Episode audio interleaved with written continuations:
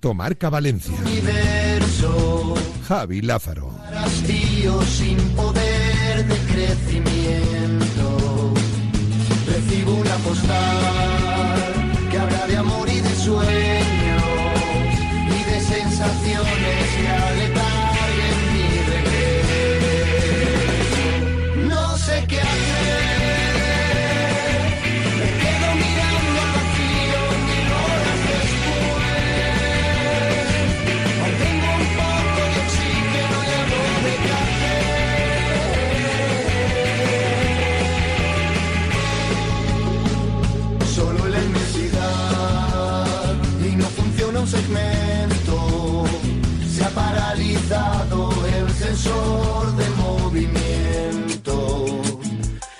Intento respirar, se ahoga en vano mi esfuerzo.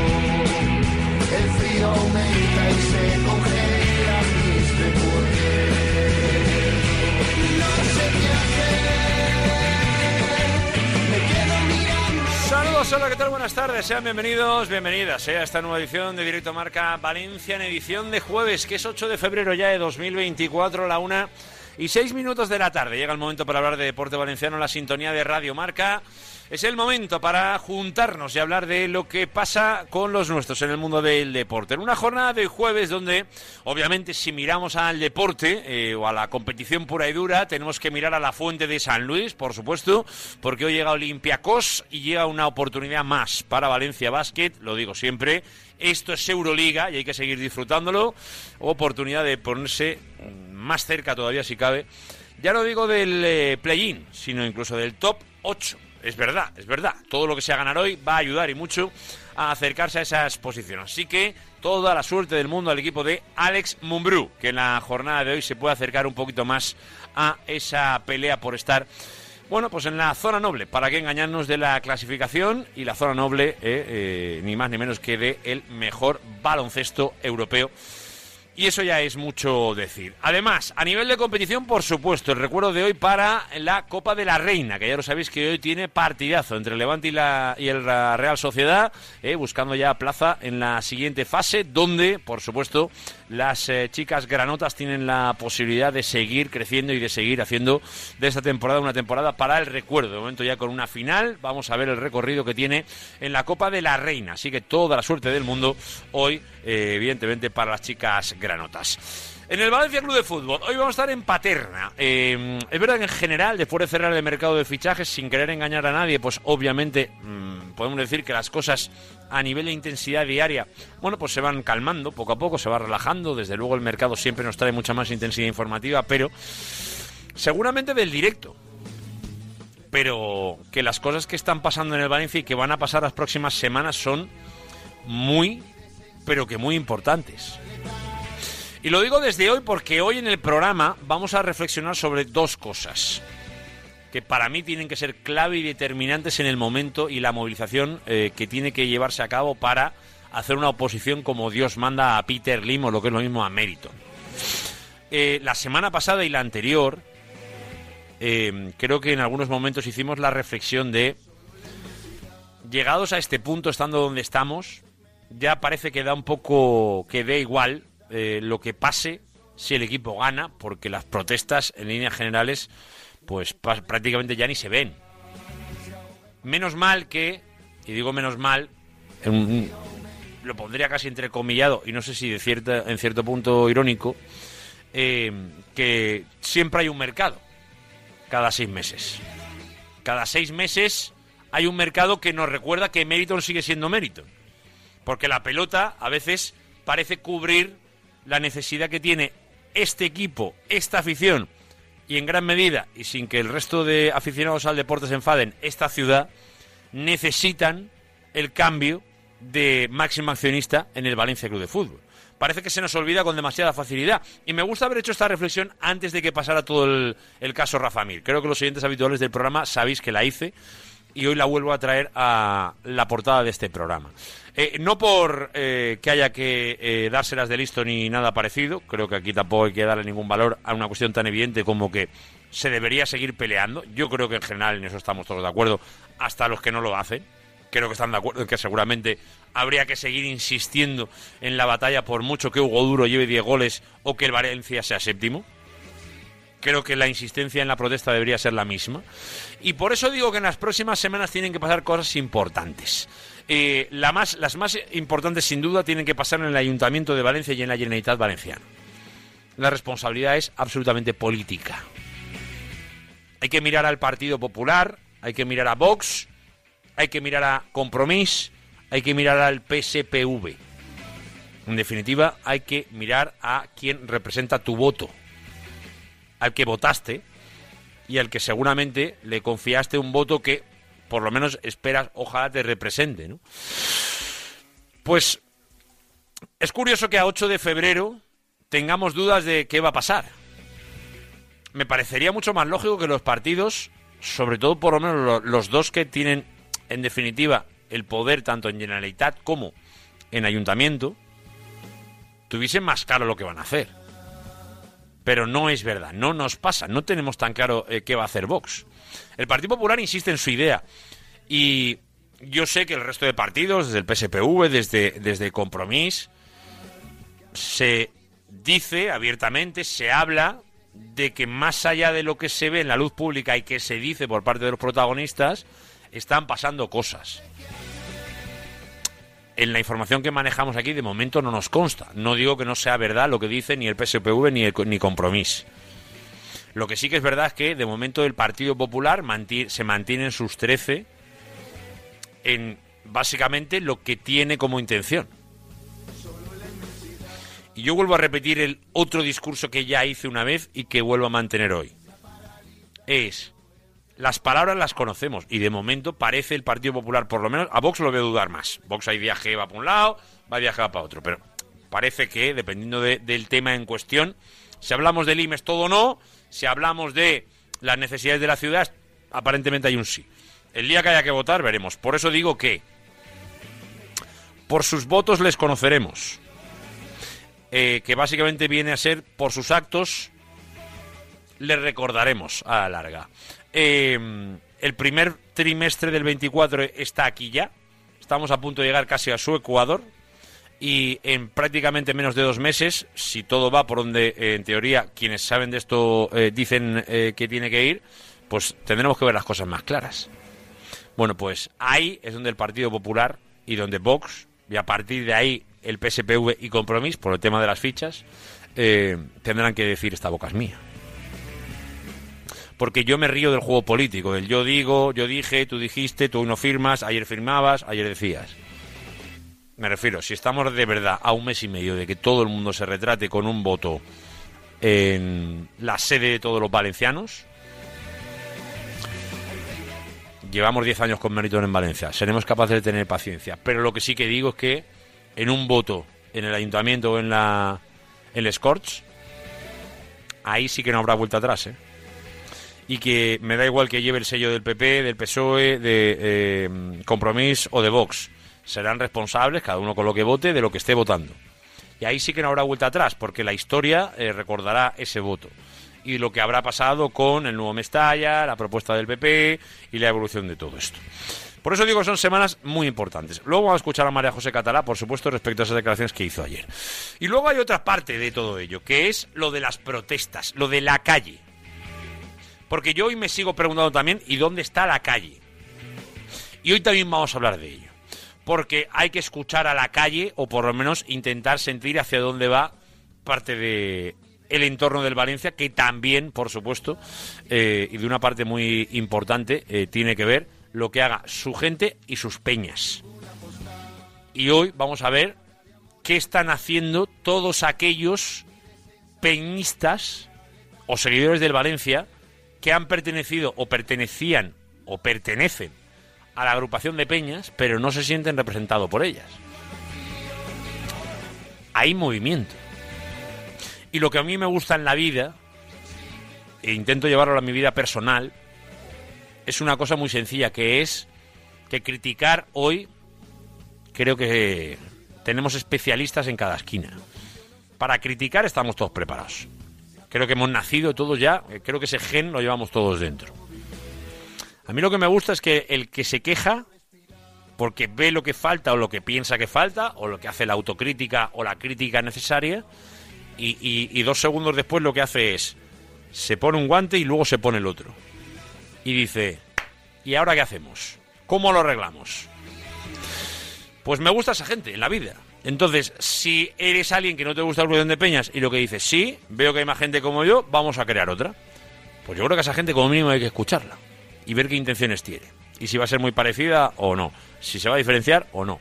Y qué tipo de aliados tiene. Y con quién entra. Y cuáles son. Y me gusta la gente que después de la crítica busca soluciones, o por lo menos busca alternativas. Y eso, desde luego, en el Valencia también está pasando. Así que creo que en este programa hay que atenderlo. Y lo vamos a hacer, por supuesto, en la jornada de hoy. Y os preguntamos sobre todo ello. ¿Creéis que es momento de protestar, aunque el Valencia Club de Fútbol esté séptimo en la tabla?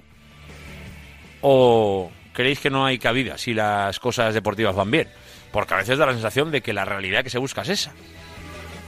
O lo preguntamos 639-465-832. 639-465-832. Como hoy os preguntamos en el WhatsApp, por supuesto es jueves, llega nuestro espacio Aramón, que lo tendremos en el eh, tramo final del programa.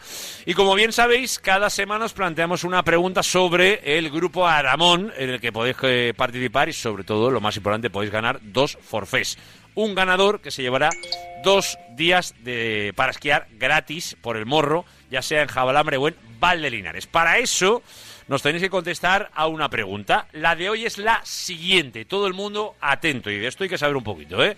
Ya os lo digo, lo tenéis que ganar y si no lo sabéis, pues oye, podéis entrar a internet a buscar, ¿eh? Ya lo sabéis que Google es un buen colaborador necesario cuando uno no tiene la respuesta. La pregunta es, ¿cuál es la estación del grupo Aramón en la que puedes descender 9 kilómetros de forma continuada, seguidos sin parar.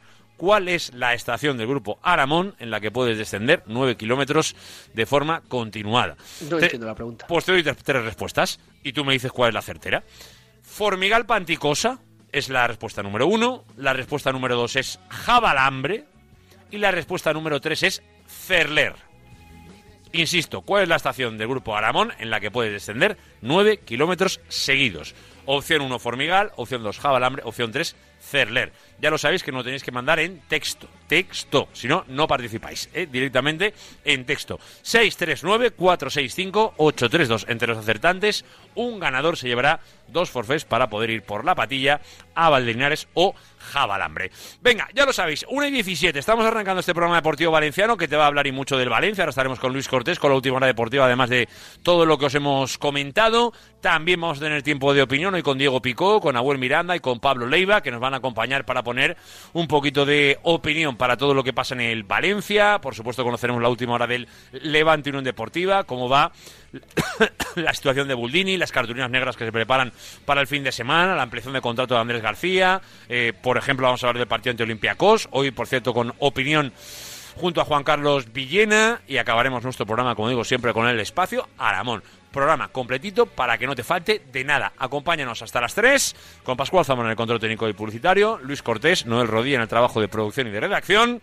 Ya lo sabes, esto es Directo Marca Valencia.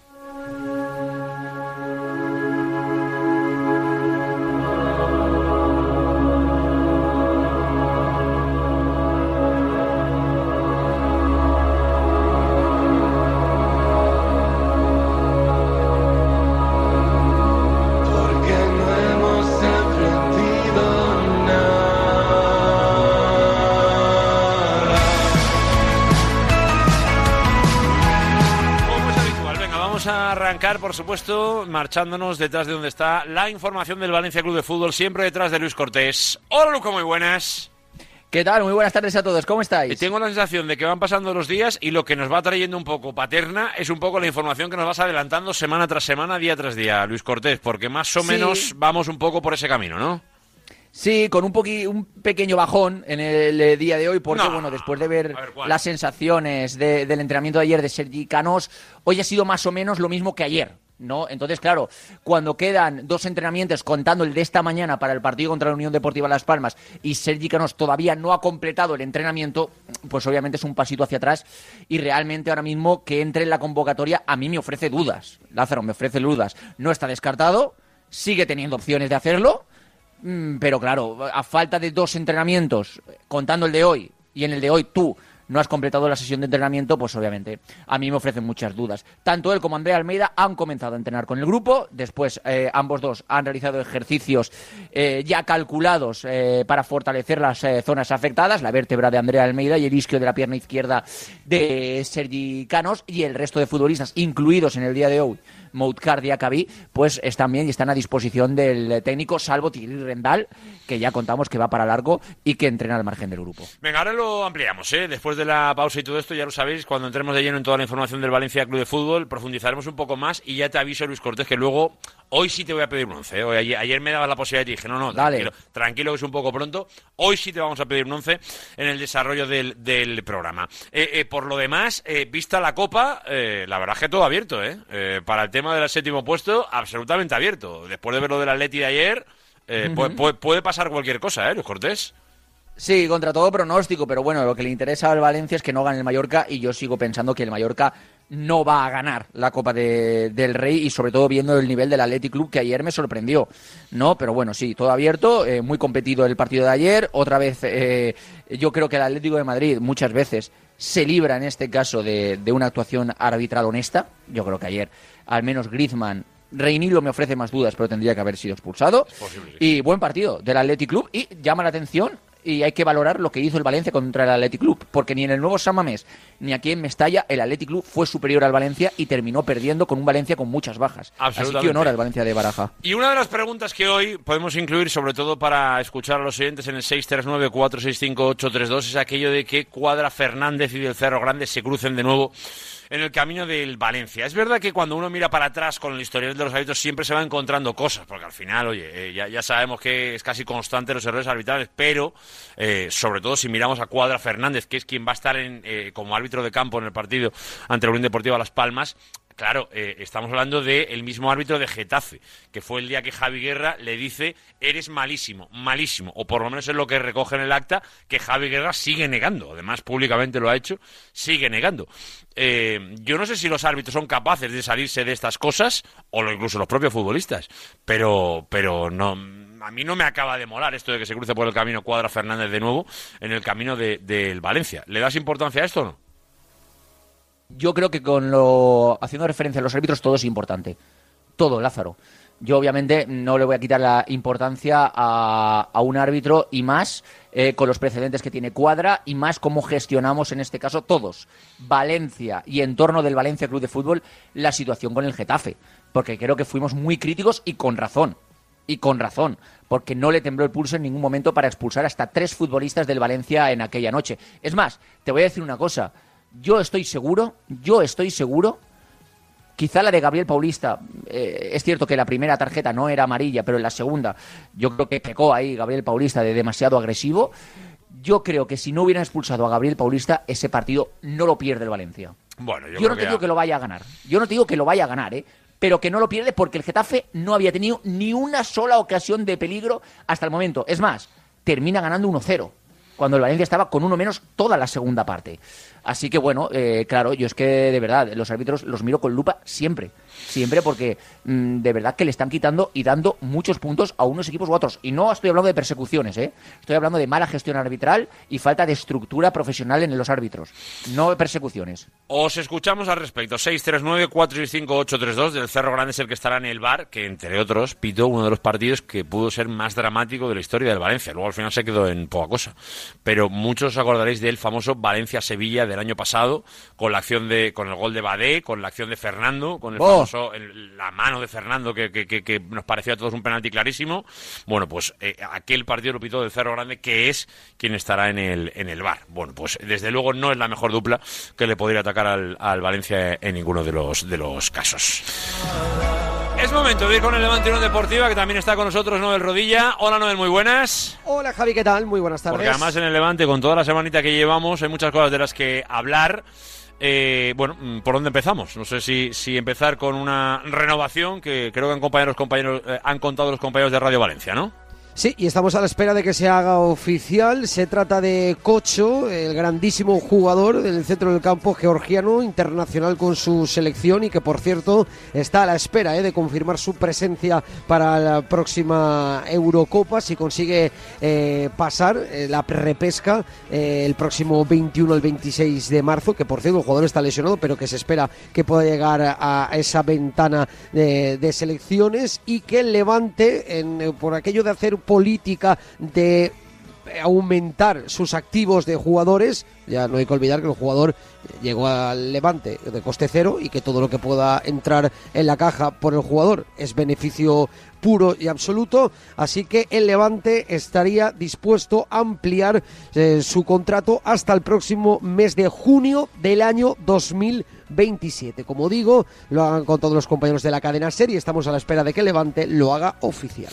Absolutamente, ¿eh? y además un futbolista de esos en los que Levante eh, hace bien, hace bien en intentar atraparlo, asegurarlo, porque el futuro de Cocho tiene buena pinta, tiene buena pinta. A ver un poquito por dónde, por dónde va. Por cierto, esto lo podemos unir eh, a algo que se hizo oficial ayer, que es la ampliación de Andrés García, que por lo que nos decían, pues ya estaba medio, medio sellada meses atrás y el Levante ha decidido hacerlo, hacerlo oficial ahora, pero, pero que era un secretito a voces ya desde hace, desde hace tiempo. De la actualidad de la semana, antes de ir con, con el equipo y obviamente con la preparación del partido de mañana ante el Leganés, es verdad que esta tarde habla Calleja, pero se preparan protestas a nivel de cartulinas negras y de momento pendientes de apelación con Muldini, ¿no? Sí, pendientes de apelación con Moja Buldini, que sería la única ausencia para el partido de mañana ante el Leganés por sanción. Y como tú has dicho, protesta por parte de la delegación de Peñas del Levante mostrar tarjetas negras en un partido, Javi, que ya te puedes imaginar cuál será el ambiente para el partido de mañana, con muchísima atención eh, de cara al, árbitro, a consecuencia de la, de, esa, de, la no intervención del VAR en la mano ante, ante el español. Esta tarde, a partir de las, seis, ah, de las 5 de la tarde, perdón, en la ciudad deportiva de Buñol, último entrenamiento antes de, enfrentarse mañana, como digo, a partir de las ocho y media en el Ciudad de Valencia ante el Leganés y con las bajas ya confirmadas del propio Cocho y de Algovia, ambos por lesión. Pendientes estamos, claro que sí, de todo lo que vaya a salir, ¿eh? desde luego, de lo que es ese último entrenamiento ¿eh? de la tarde de hoy, porque mañana Claro, es que al final todo lo que se va quedando por el camino, y no voy a hacerme pesado con lo del fin de semana, que ya lo hemos hablado bastante y creo que queda bastante clara la, opinión, creo que de todos, eh, que te, obliga a ir más forzado eh, en el resto de compromisos, o por lo menos eh, a intentar recuperar el terreno perdido. Tú imagínate llegar aquí con una victoria ah, en Cornellá el otro día. Pues hombre, el partido de Leganés cambia, cambia. Pero bueno, pues hay que adaptarse y hay que mirar para adelante. Claro, eh, eh, es que Javi, es que si el, Levante pierde y gana Zaragoza, Racing y Burgos, muy complicado, vale, el Levante puede cerrar la jornada en duodécima posición. Eh, es que puede ser muy complicado y situarse ya a seis puntos a seis puntos del playoff a primera división. es verdad que, que, eso numéricamente es así. También es verdad que si luego estás fino y enganchas un poco ahí una bueno, pues lo que tiene que ser lo que tiene que ser los puntos necesarios para poder ascender, en definitiva, si, si empiezas a coger un ritmo competitivo alto, seguro que te vuelves a enganchar. Estás a 6 puntos, no a 60. Entonces, eh, la distancia de clasificatoria puede ser larga, a nivel de puntos no lo podría ser tanto. Pero bueno, tiempo al tiempo y jornada a jornada. Ahora lo que toca es Leganés en el compromiso de mañana, de mañana por la noche. Dicho esto, eh, no, del Levante no sé si nos dejamos algo. Por cierto, las chicas se juegan un partido muy importante esta tarde ante la Real, en un partido copero donde, donde bueno, pues eh, intentan seguir camino de ese top 4 habitual en la liga y, por qué no decirlo, volver a repetir la final, a ver si puede ser en Copa de la Reina a partir de las 7 de la tarde, la Ciudad Deportiva de Muñol, cuartos de final ante eh, la Real Sociedad. Veremos si el Levante puede eh, conseguir ese ascenso, ese acceso, mejor dicho, a las semifinales de la Copa de la Reina. Y este próximo fin de semana, concretamente el domingo a las 12 del mediodía, el Levante recibe también en la Ciudad Deportiva de Muñol al Costa Adeje de Tenerife. Vamos a ver, vamos a ver un poco cómo llega, pero lo cierto es que estamos en un día importante en el femenino y mañana en ese durante el Leganés, clave eh, y seguro determinante para el futuro de los chicos. Como importante es lo de hoy en la Fonteta, 8 de la tarde, en juego la pelea por estar entre los 8 mejores y seguir dentro del grupo de elegidos Noel y encima frente Olympiacos, un histórico al que yo creo que se le puede meter mano. A ver si lo conseguimos, ¿no? Pues sería la primera vez, Javi, porque Valencia Basket no ha conseguido vencer nunca en toda su historia en la máxima competición continental a los griegos en la Fuente de San Luis. Siete partidos, siete derrotas. Aunque no hay que olvidar que Valencia Basket pudo vencer a los helenos en Grecia en la primera eh, vuelta de la competición. Así que afronta en este caso el partido con el Basket es vencido más siete para el equipo de Mumbrú, como tú has dicho, ocho y media en la Fuente de San Luis. De nuevo otro partido, el quinto, eh, cuarto mejor dicho, sin pivots, con las bajas de Brandon Davis y Touré, así que tendrá que de nuevo reinventar la pizarra, el bueno de Alex Mumbrú, para sumar eh, una victoria, que en este caso sería la decimocuarta ante un rival directo, no hay que olvidar que Olympiacos es séptimo. Valencia Basket es octavo y de conseguir una victoria, Valencia Basket ascendería hasta la séptima posición. A ver cómo queda la cosa, a ver si de verdad el equipo responde en la jornada de hoy, porque todo lo que sea ganar hoy es otra vez eh, acercarse, ganar espacio, eh, eh, eh, sobre todo miraremos a ver un poco el resto de resultados, pero es verdad que es ir asentándose en una pelea que ya consideramos todos que es propia de Valencia Basket. Y eso, eso ya es bastante decir teniendo en cuenta la competición en la que estamos. Así que toda la suerte de- del mundo. Las chicas ya sabéis que están de momento con el femenino en el preolímpico a la espera de poder clasificarse. Así que te quedan, creo que son 10 días para volver a ver competir a las chicas de Rubén Burgos. Venga, eh, luego le pondremos un poquito más de análisis. ¿Nos dejamos algo más, eh, Sí, Noel lo que-? Lo que, acabas de contar, que es las chicas están en la selección, por cierto, cuatro y Sí. media en Telede- cuatro, cuatro y media de la tarde en Teledeporte España-Japón con Carrera, con Keral Casas, con Cristina Ubiña y con Alba Torrens, que están ahí luchando con la selección española y con Mari Kulich con Alemania. Su suerte la de todos, porque queremos verlas en París, porque además son de estos equipos nuestros que cuando llegan a las fases finales tienen la bendita costumbre de acercarse a las medallas, o por qué no decirlo, incluso tocarlas. Así que nuestras chicas del básquet las queremos en París este verano, así que toda la suerte del mundo en el preolímpico. Noel Rodilla, te voy mandando un abrazo grande, ¿eh? Un abrazo, Javi. Hasta ahora, venga, ya lo sabéis, 639-465-832, clave fundamental en este programa. ¿Qué sería Directo Marca Valencia sin su terapia de grupo, sin lo que es los oyentes, la familia de Radio Marca participando y opinando de todo lo que pasa, por ejemplo, de todos estos temas que ya han querido comentar nuestros oyentes?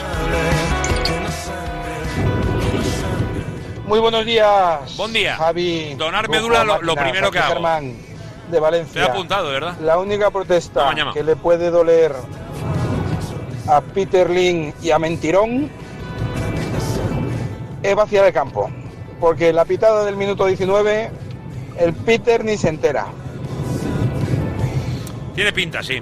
Lo único que se enteró, por lo que me dice gente que vive en Londres y vive fuera de España, de lo único que se enteró así y que le tocó un poquito fue cuando salió la fotico de un montón de gente fuera de Mestalla.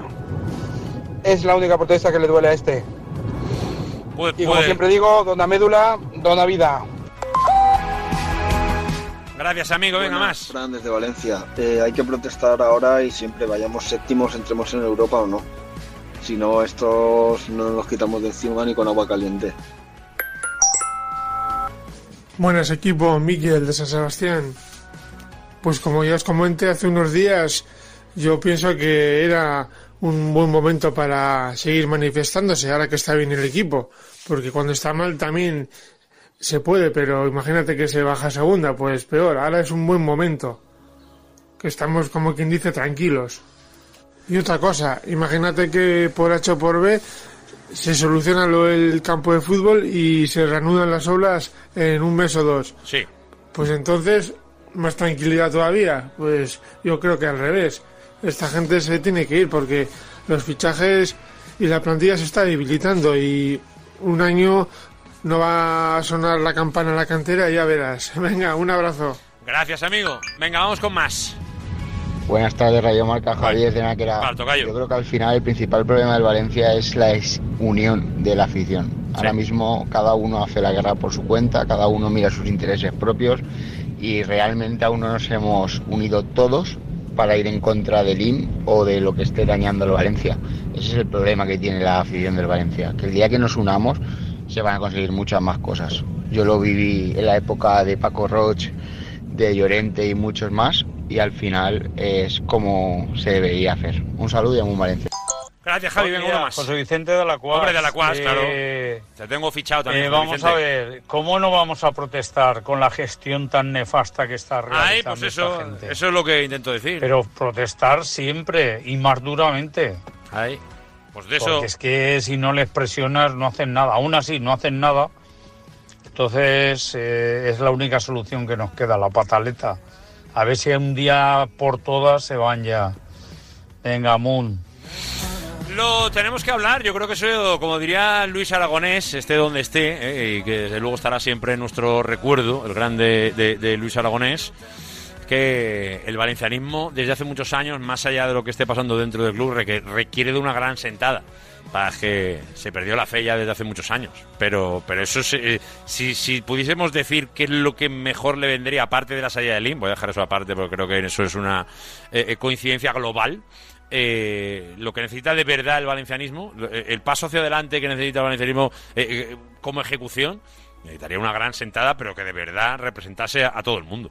Y eso eh, lo veo muy difícil, como lo he visto siempre, la verdad, porque la dificultad que genera siempre también tener aficiones tan grandes. Es que no- en otras situaciones te puede ser más accesible. El valencianismo tiene muchos valencianistas.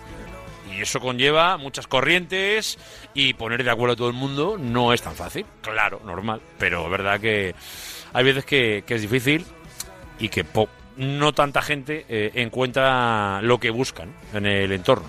Y eso, eso es lo que a veces se echa de menos. Pero bueno, tiempo al tiempo y sobre todo algo que hemos hablado muchas veces y vamos a hablar de ello ahora después de la pausa, que es si ni en estas se genera sensación de punto de unión global para trabajar y para pelear por algo en concreto, pues muchas veces nos preguntamos todos, ¿y hasta cuándo?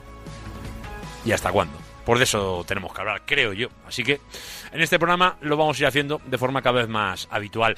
1 y 36, y a ti te escuchamos. ¿Y cómo se puede hacer? ¿Se debe hacer?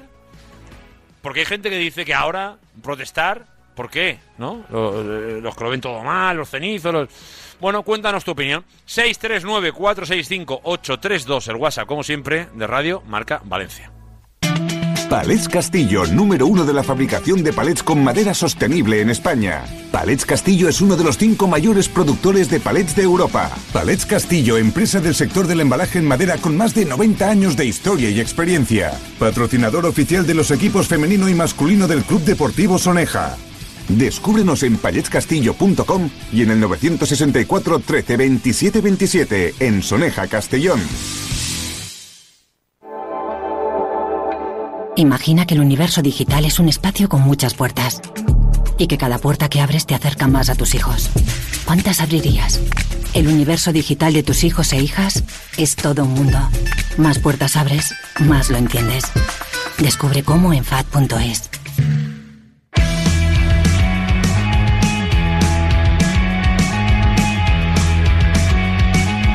Estás escuchando Directo Marca Valencia con Javi Lázaro. Venga, antes de nada, yo quiero que. Ahora luego volveremos, ¿eh? Es verdad que, como nos decía al principio el bueno de, de Luis Cortés, pues tampoco es que, que la actualidad de Valencia sea ahora mismo súper intensa. Eh, por eso es bueno que tenemos tiempo, podemos parar y podemos conocer nuevas propuestas que llegan a, a nuestras vidas. Porque creo que en la calle hoy hay un vacío, o por lo menos hay unas discrepancias que, desde luego, como mínimo, corresponde atender, escuchar y, por qué no, saber algo más de ellas. Se está creando un nuevo colectivo, ya lo sabéis que la agrupación de peñas hace tiempo que eh, está encontrando muchas bajas, o por lo menos algunas de ellas, porque no se sienten los peñistas y las peñas representados, sobre todo en lo que es la pelea con el actual máximo accionista o, lo que es la batalla habitual respecto a Meriton, y nace un nuevo colectivo que se llama, en concreto, Colectivo de Peñes Valencianistes. Entre otros, uno de sus portavoces es el máximo representante de la Peña Valencianista en Madrid, que ya sabéis que es la 18 de marzo. Hablamos con Juan Carlos Corey. Hola Juan Carlos, buenas. Hola, buenos días, Javier, ¿cómo estamos? ¿Qué pasa, Juan Carlos? ¿Cómo estás? Pues nada, aquí un poquito batalleando. De eso se trata, de eso se trata y me parece muy bien, porque yo lo que más me gusta en la vida es la gente, y lo digo en serio, ¿eh? Eh, eh, a nivel global, eh, entiendo que todos somos muy críticos muchas veces, ¿no? Porque cada vez tenemos más facilidad para ver problemas y, y- ver lo que falta, ¿no? Me gusta la gente que cuando ve problemas dice, busquemos soluciones. Va- vale, esto no me gusta, pues vamos a buscar algo que de verdad nos represente. No nos gusta la agrupación de peñas, montamos un colectivo que a lo mejor sí representa a la gente. Eh, es un poco la idea, te pregunto directamente a Juan Carlos, ¿todo esto nace un poco eh, eh, en base a, un razonamiento como este? Pues sí, eh, Javier. Eh, vamos a ver, el colectivo que hemos creado, que estamos en el inicio de este colectivo, pues surge porque tanto nosotros como Peña, que nos fuimos hace años, hace un par de años, como alguna anterior a nosotros y posteriormente desde noviembre, desde diciembre, que se han ido como 10 o 12 peñas más, pues nos hemos juntado pues porque no estamos de acuerdo con la actuación de la actual agrupación de peñas. Entonces, por su, digamos, su tibieza o por mirar hacia otro lado en contra de la gestión de Meritón y todos sus dirigentes. Eh, no, es un poco cómo empieza a surgir la, idea, obviamente el, germen es un poco eh, la salida de la agrupación de Peñas, entiendo que creéis que tenéis que montar un nuevo colectivo, eh, y un poco cómo empieza a, a nacer la idea, con cuánta gente un poco, o cuántas peñas un poco se juntaron desde el principio, y cuéntanos un poquito cómo habéis montado un poco el proyecto, y a día de hoy un poquito cu- cuántos sois. Pues mira, el, nosotros, como te he comentado, bueno, cada uno empezó a hacer un poquito la guerra por su cuenta dentro de su ámbito, de, de su ciudad o de donde los medios que tenía, pues montando y mostrando la disconformidad pues con la gestión de Meriton y, y posteriormente con, con la actuación de la agrupación. Entonces, cuando nosotros las ya había peñas que ya llevaban tiempo eh, que no habían tomado esa decisión, pero desde la última asamblea que se celebró en la agrupación, en la que el presidente de, la, de esa agrupación eh, se negó y votó en contra con ciento y pico delegaciones que llevaba en el principal motivo que debería tener la agrupación, que es la defensa del Valencia, en uno de sus puntos, pues las peñas, sobre todo las que asistieron allí, pues tomaron la decisión al unísono de irse de, de la agrupación. Nosotros ya teníamos contactos con muchas de ellas, hablando pues por las discrepancias con la agrupación y con entiendo y entonces pues bueno, empezamos a trabajar, llevamos meses ya con contactos entre nosotros y bueno, pues el día del el día de la previa contra el Almería, el sábado Sí. pasado, eh, nos reunimos en Valencia, tuve la fortuna de estar también viéndolo el partido en Mestalla y decidimos pues darle ya oficialidad a, a este colectivo. En este momento, pues bueno, peñas que se hayan ido de la agrupación, mm, nosotros creemos que hay como mínimo unas 20 peñas, Mm. aunque como no hay transparencia en la agrupación diciendo que peñas existen, porque ahí entendemos que hay algunas que a lo mejor ya ni figuran, entonces, pero con nosotros en estos momentos somos 10 peñas, es decir, hay otras que están pendientes de que su de la aprobación con sus peñistas, cada una respectivamente, y bueno, pues surge por ese motivo, por, porque no nos podemos quedar impasibles ante ante el despropósito que está haciendo el señor Lin y su séquito contra el Valencia. Es decir, que es que vemos peligrar la existencia de un club centenario, más de centenario, y al que todos le queremos y lo hemos vivido desde pequeño y no podemos mantenernos impasibles. Entonces surgió la idea de, de crear este colectivo. No es nada, eh, digamos, tan formal como pueda ser otros colectivos, es decir... eh, No, yo, este yo quería, quería ahondar un poco, em, em, eh, sobre todo, de, llevar la, la conversación desde el punto en el que estamos a- hacia dos lados. La, la primera de ellos, a- a- aquel que se quiera apuntar, aquel que quiera, incluso como, como Peña, se quieran apuntar directamente eh, a, a- lo que es el colectivo, ¿qué, qué le recomendáis? ¿Qué, qué, qué- qué- qué- qué tienen que hacer para, para ponerse en contacto con vosotros, lo- en primer lugar? Primero, bueno, cada uno es mayorcito para hacer. Nosotros, Claro, lo- claro. si estamos, instamos es que el que no esté de acuerdo con, con lo que está ocurriendo en estos momentos, con lo que entiendo yo que no pueden estar de acuerdo con la gestión que, que hay en el Valencia y con el despropósito que hay, y pues que como Peña quieran eh, tomar otra iniciativa diferente de la que está mostrando la actual agrupación, pues que se ponga en contacto con nosotros. Somos Peñas todas las que estamos ahora, pues está la Colla Blanquinegre, está Los Calavera, está la Peña eh, Coyonuch, bueno, eh, tenemos en Twitter ya, eh, ahí hemos creado una página y bueno, pues eh, estamos nosotros. Eh, Vamos, que, que, directamente acudan a vosotros, ¿no? De forma individual un poquito y a partir de ahí eh, van a tener la comunicación. Por, ejemplo, pueden ir a, la Peña 18 de marzo de Madrid, un poco, por ponerse un poco en contacto con vosotros y vosotros a partir de ahí. O a la Peña Coya Blanquinegra, que, que, creo que dirige Sergi, ¿no? Sergi, sí, Sergi Algiles. y... y... yo somos los dos portavoces que, hemos, que han elegido los compañeros de otras peñas como un poco canalizadores a, la hora de, contactar con otras peñas y, a través de los medios de comunicación de difundir lo que queremos hacer nosotros. y, desde hace algo, desde hace algún tiempo quedó bastante claro que la agrupación de peñas, eh, eh, o, mejor dicho, por, expresarlo mejor, desde hace mucho tiempo quedó claro que Libertad Valencia Club de Fútbol no estaba muy por la labor de lo que estaba haciendo la agrupación de peñas. De hecho, desde hace tiempo ya que tomaron mucha distancia.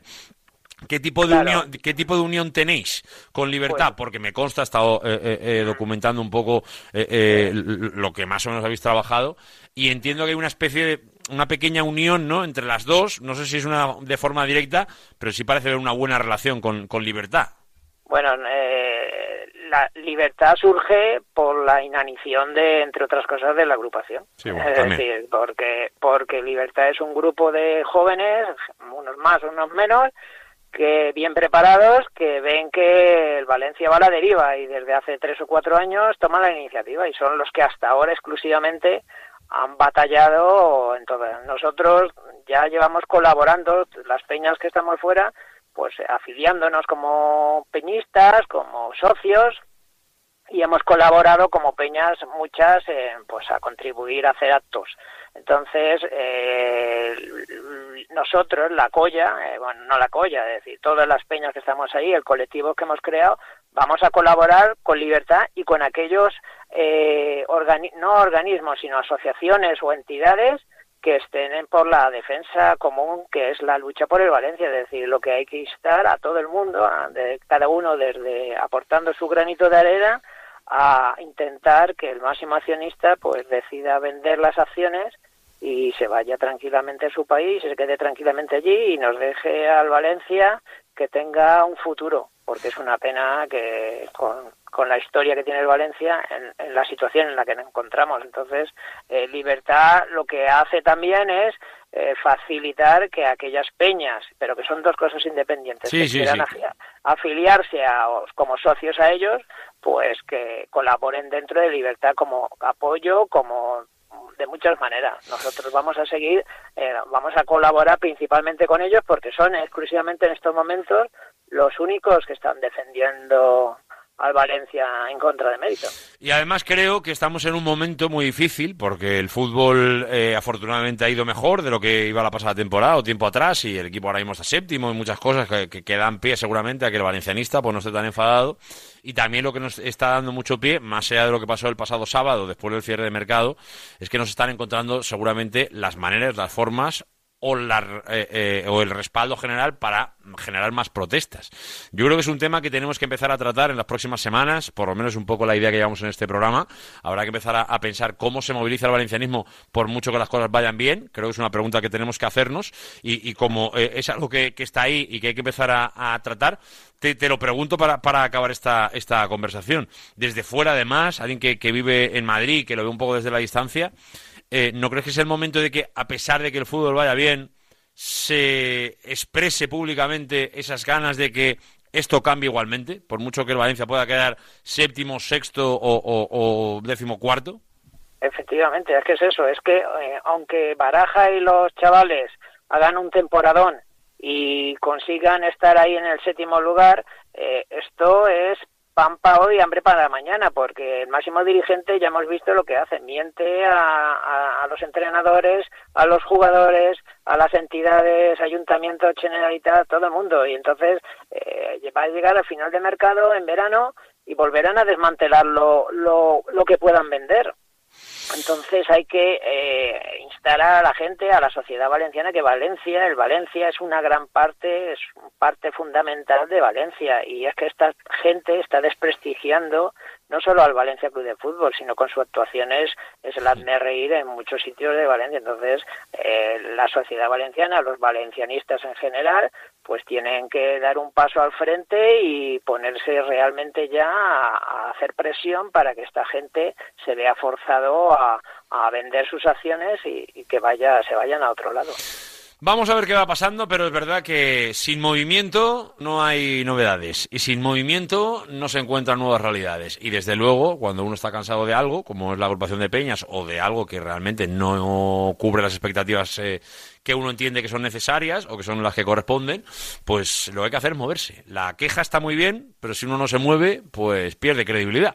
Y de momento, por lo menos, este colectivo ha decidido moverse, generar su propio movimiento y con ello su voz propia para poder quejarse.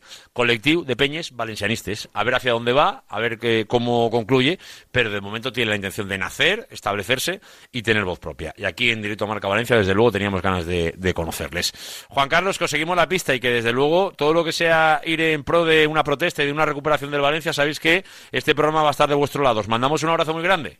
Pues muchas gracias Javier por darnos voz y nada, instar a no solo a las peñas, sino en general a los valencianistas de corazón a, a luchar por nuestro Valencia. Y otra vez muchas gracias. Abrazo Juan Carlos. Un abrazo Javier.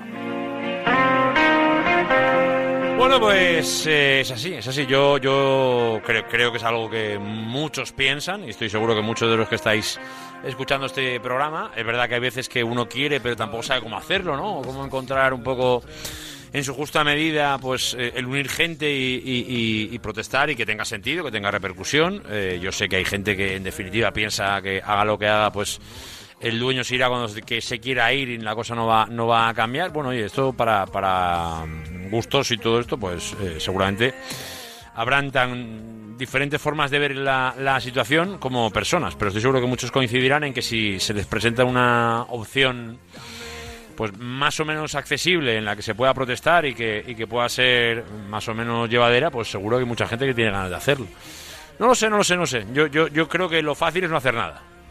Y lo, lo difícil es reinventarse y buscar un poco eh, ideas, ingenio, eh, novedades para que la pelea, para que la lucha por la salvación del Valencia, eso no, no caiga en saco roto, que eso yo creo que es, que es importante. Eso en cuanto a lo personal, eh, a- eh, o lo individual, mejor dicho, ¿no?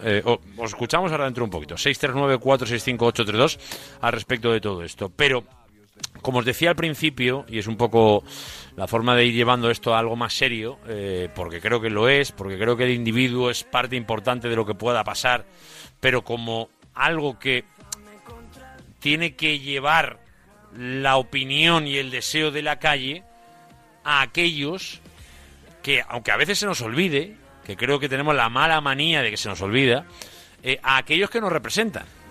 O sea, aquellos que tienen que poner un voto, que sea que sí o que no, que sea a favor o que sea en contra, que no es porque a ellos les apetezca, es porque en teoría representan a los que estamos bajo, a los que eh, hemos puesto ese voto en una urna para que eh, decidan lo mejor para todos nosotros, en este caso en clave comunidad o en clave ciudad. Eh, dicho esto, desde la calle hay que empezar a moverse, creo yo, y esto es una opinión muy personal y por eso creo que ahora es el momento de hacerlo, porque se vienen semanas de una intensidad muy importante, porque se vienen semanas donde en el ayuntamiento, si todo va como está previsto, pues se van a tener que aprobar los siguientes pasos del no Mestalla. Y ahí es donde los políticos se van a tener que retratar. Y a mí no me gustaría, porque esto es lo que teme la oposición hoy, que es lo que viene a, gritar Sandra Gómez y lo que viene a decir Compromís y lo que eh, un poco de que ahora quien manda, pues desde, desde eh, el poder, pero intentando que sea desde la sombra, se genere un clima en el que todo vaya hacia adelante y cuando nos queramos dar cuenta, todo vuelve a empezar. Convenio aprobado, no sé qué. Bueno, yo no sé si es la intención del PP. Por eso insisto mucho y os daréis, cuenta que yo no entro en la batalla política. Es que no lo voy a hacer. No voy a entrar en una batalla política en la que dice uno, no, es que aquel está eh, negociando a la espalda de todo el mundo. Y el otro dice, no, yo no estoy negociando con... Bueno, me- nos queda un mes de verlo. Vamos a ver qué se aprueba, vamos a ver qué se lleva a votación. Nos queda nada para ver esto, si en teoría se cumplen los plazos que se están diciendo. Entonces, como se tienen que ir retratando, creo que lo importante es que la calle esté despierta. Y ahora es el momento donde la calle debe estar despierta. Ahora es el momento donde todos los valencianistas tienen que estar ojo a visor para que el día que de repente pueda surgir alguna información que creamos que no es la que toca, ser capaces de reaccionar.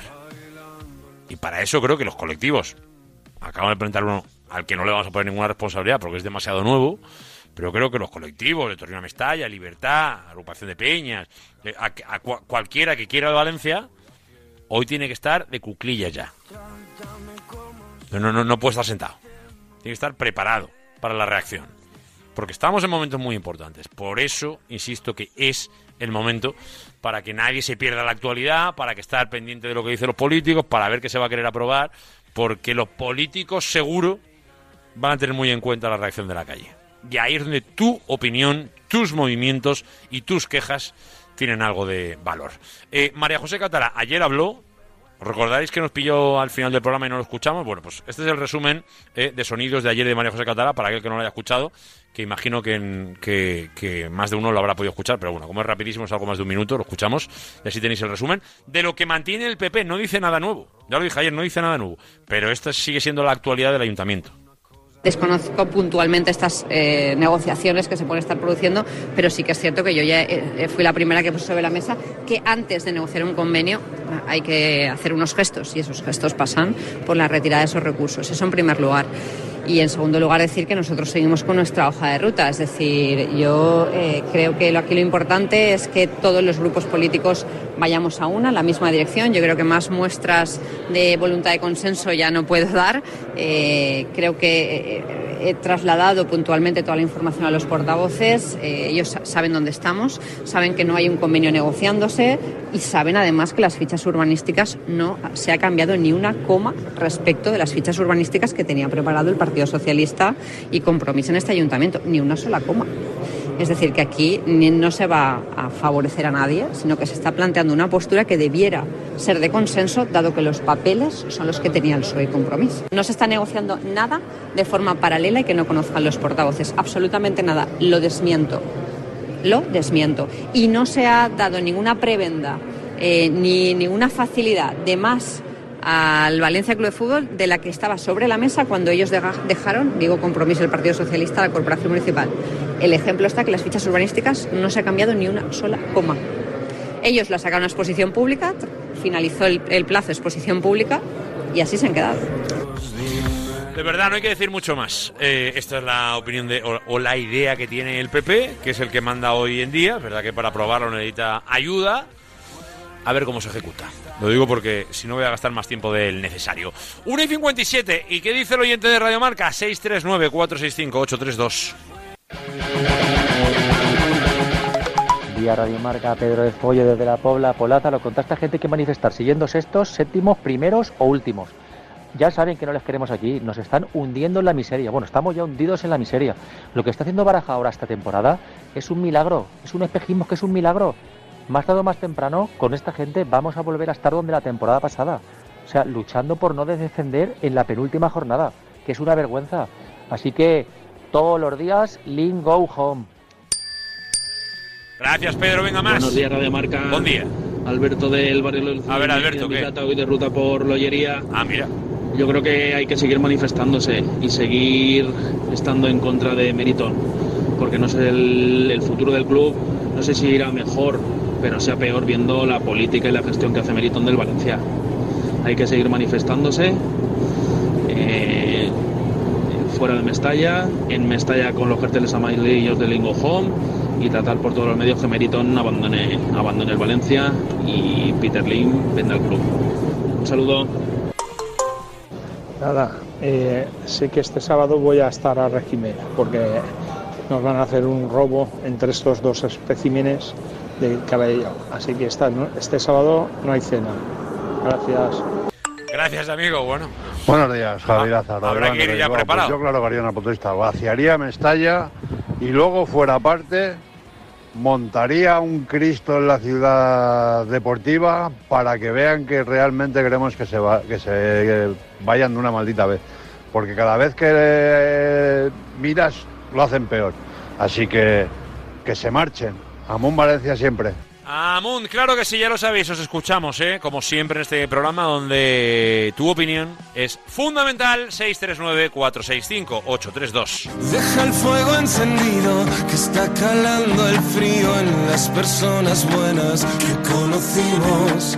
No todo está perdido, ser el mejor abrigo y no saldré ahí afuera si no es contigo.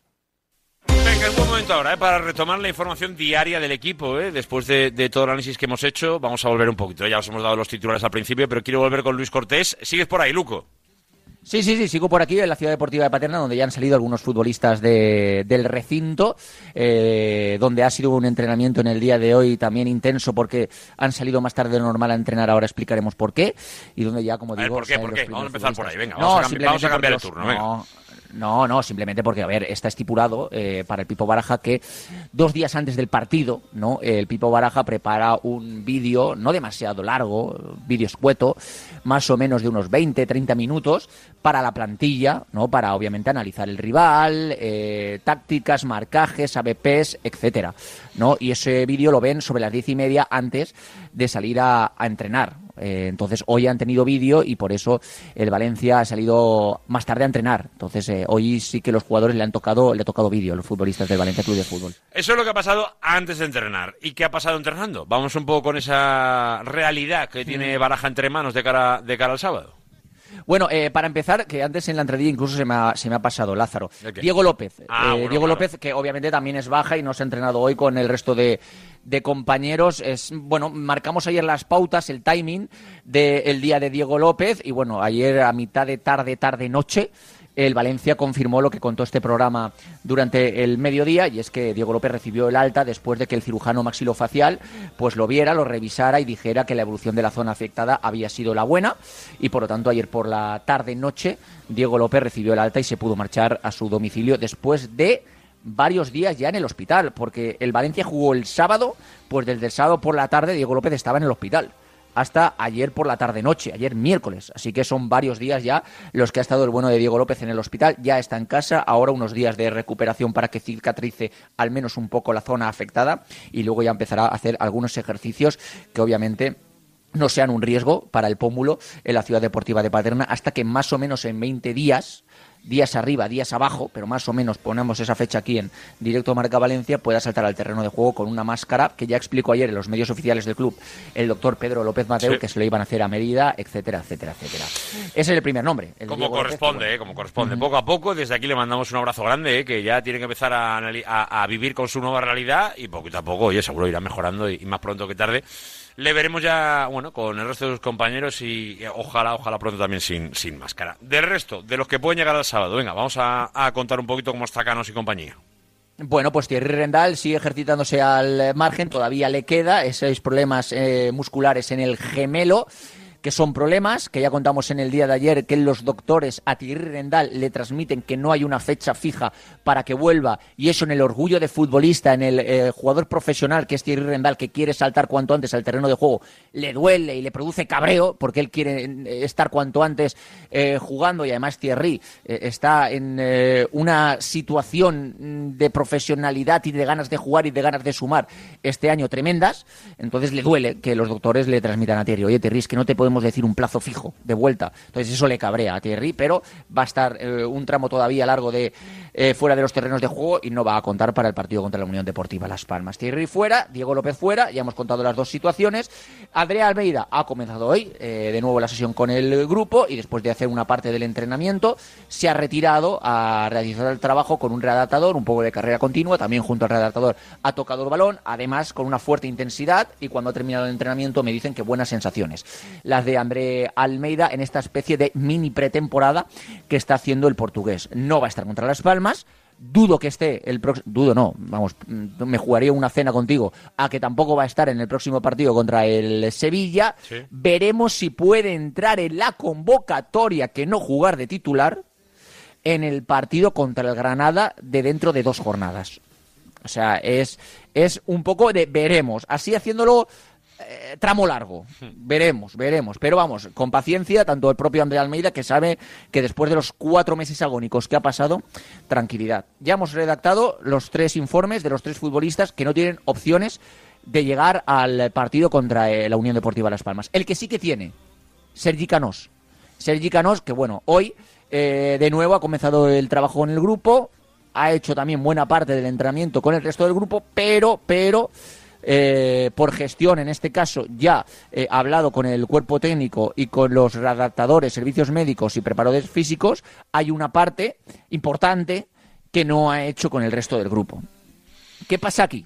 A ver, tú para que un jugador compita en la élite al 100% a un nivel como lo hace el Valencia Club de Fútbol, que además es el equipo de toda la competición, de toda la Liga Española, que más corre a ritmo alto, por encima de cualquier equipo. Me a poner el Barça, el Madrid, el Atlético, el que quieras. El Valencia es el equipo que más corre 24 kilómetros por hora sus futbolistas de media a nivel alto. El que más corre. Entonces, claro, tú necesitas que el jugador esté al 100% físicamente. Al 100%. Entonces, claro, un jugador que a falta de dos entrenamientos, contando el de hoy, no ha completado la sesión de entrenamiento, aunque complete mañana la sesión, a mí me ofrece dudas de que pueda entrar en la convocatoria. Ahora, he vuelto a, re- a preguntar, antes de entrar, Lázaro, mientras estabas haciendo eh, la publi y tal, he vuelto a preguntar y me dicen que no está todavía descartado. que descartado, que no lo descarte. Porque es que además el chaval tiene unas ganas. Eh, el chaval ahora mismo, yo le paro en el coche cuando salga y le digo que, Canós, tío, que no vas a poder estar. Y seguramente me escupa o me pegue un tortazo. Porque tiene unas ganas de, de- de- de- de meterse de lleno en la dinámica y de jugar brutales. ¿Sabes? Pero, obviamente, yo lo que veo y con la experiencia de otros casos y la experiencia que me da el Pipo Baraja, pues yo entiendo que va a ser muy complicado que esté, porque yo pensaba que hoy, que hoy, incluso yo creo que el jugador pensaba lo mismo, que hoy iba a terminar el entrenamiento normal. No lo ha hecho, así que me ofrece dudas, Lázaro. Pero, pero repito, me transmiten que todavía no está descartado. Esperaremos, mañana contaremos la información que tengamos y desde luego, pues el sábado veremos si, si tiene, bueno, primero veremos si viaja y si viaja, pues si tiene algunos minutos, porque obviamente ya intuimos que titularidad poco, así que eh, poco a poco y, paso a paso. Como se suele decir habitualmente, cuando hay un compromiso, pues hay que cumplirlo, pues hemos hablado antes de, de dar un equipo hoy, Luis Cortés, eh, ¿te atreves ya un poquito? Yo tengo alguna duda sobre si va a ser más ofensivo o menos, o si vamos a ver un sistema relativamente similar al de la pasada semana, por ejemplo, ¿no? Eh, con los dos delanteros, con Javi Guerra un poco volcado. ¿Qué, idea llevas o crees que puede llevar Baraja para, para el partido de, de este fin de semana? Verá que no está Diego López ya. Sí, a pesar sobre todo de que, bueno, tampoco tienen muchos efectivos, ¿eh? Eh, Lázaro, en este caso el, el Pipo Baraja, yo creo que va a seguir con el 4-4-2, punto número uno, porque ya lleva mucho tiempo funcionándole, no es ya el último partido contra el Almería donde ganó, es contra el Cádiz, que ganó 1-4, es contra el Athletic Club de Bilbao, es contra el Villarreal, que cuando no juega Yaremchu jugaba Diego López por detrás de Hugo Duro y quizá no era un 4-4-2. Y a ver, yo no soy un entendido en tácticas, siempre lo reitero. No, a ver, lo, lo- puede- lo es, pero es diferente por el perfil de. de- Será un 4-2-3-1, ¿no? Quizá, pero bueno, un 4-4-2, 4-2-3-1. Bueno, no soy un especialista, repito, no soy entrenador, pero más o menos se puede convertir en eso. Con Hugo Duro y Diego López o con Hugo Duro y Yaremchuk. Yo creo que va a apostar por el 4-4-2 de nuevo, porque punto número uno, eh, a Baraja lo que le gusta no lo suele tocar y lo que le va bien no se lo suele tocar. Y que yo además pienso que el 4-4-2 es el sistema con el que se siente a gusto Baraja. O sea, a él, a él le gusta el 4-4-2, se siente a gusto, me parece fenomenal. Y, históricamente ese, sistema le ha ido bien al Valencia, le ha ido bien al Valencia, porque es que además, por ejemplo, de la quinta del Pipo Baraja, tú le preguntas a Morientes, que también ha trabajado y ha entrenado en el Valencia, y te dice que su sistema preferido es el 4-4-2, ¿no? Entonces, claro, eh, yo creo que va a seguir en este caso con el 4-4-2, y, y yo creo que va a ser Mamardashvili en portería, con Fulquier y José Luis Gallá en los laterales. Yo creo que va a estar Diacabí junto a Mosquera en el centro de la zaga, a pesar de que ha vuelto de la Copa de África, que hoy incluso eh, eh, los dos primeros entrenamientos, el primero se ejercitó al margen porque no había llegado y el segundo, pues eh, hubo una parte de gestión de esfuerzos en esa sesión de entrenamiento. Yo creo que va a ser titular junto a Mosquera. Dentro del campo para Pepelu y Hugo Guillamón, el resurgir de Hugo Guillamón junto a Pepelu, que es uno de los jugadores más importantes de esta temporada en el Valencia. Y ahora llega lo duro, lo duro porque yo creo que va a utilizar a Fran Pérez por una banda. Sí. Creo que no va a poner a Salima Malá por la otra a pesar de que a mí el cuerpo me pide que tiene que poner a Selim Amalá y creo que va a volver a utilizar en banda izquierda a Javi Guerra, apuesto por eso, y en punta Yaremchuk y Hugo Duro. Me, ave- me aventuro por ese 11 a falta de un entrenamiento, un entrenamiento importante, porque es donde suele probar eh, pues la táctica el, el Pipo Baraja, pero me aventuro con eso. Eh, algún tipo de variación que esté pensando ahora mismo el oyente, Lázaro, pues bueno, eh, quizá que quite a Javi Guerra del extremo zurdo y ponga a Selim Amalá, o que incluso quite a Yaremchuk en la punta de ataque y ponga a Selim Amalá por detrás de Hugo Duro, que es, es su posición adecuada. Mm, yo, sinceramente, Javi Guerra, Yaremchuk le está dando buen rendimiento a Baraja, por lo tanto, me aventuro a decir que Javi Guerra izquierda, Yaremchuk, Hugo Duro en punta, Fran Pérez derecha, en el centro del campo Hugo Guillamón y Pepelu. Mañana lo discutimos, porque, porque el, razonamiento es absolutamente lógico. Eh, lo único que, que creo que a lo mejor faltaría por meter en, la cautelera es el rival.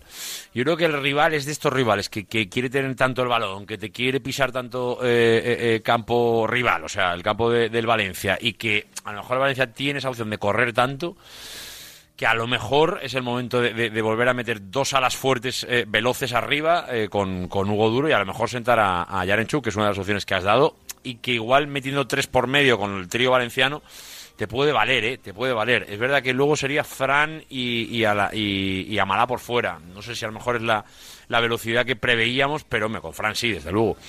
Por ahí, por ahí pueden dar los tiros, ¿eh? Mañana lo podemos discutir un poco más, pero, pero es verdad que, es el tipo de partido que, que, por lógica valencianista, o sea, si piensas mucho en ti mismo, pues lo que ha explicado Luis Cortés es perfecto. Tengo la duda de si va a afectar el tipo de rival que tienes delante, que es un rival que te permite, te, te, te da espacio, te da para correr. Entonces ahí, pues igual podemos ver un perfil más no sé, no sé, no sé, no sé si iba a decir Cádiz, pero el Cádiz de la segunda mitad, porque no, no, no es el mismo perfil de equipo de- de- del principio.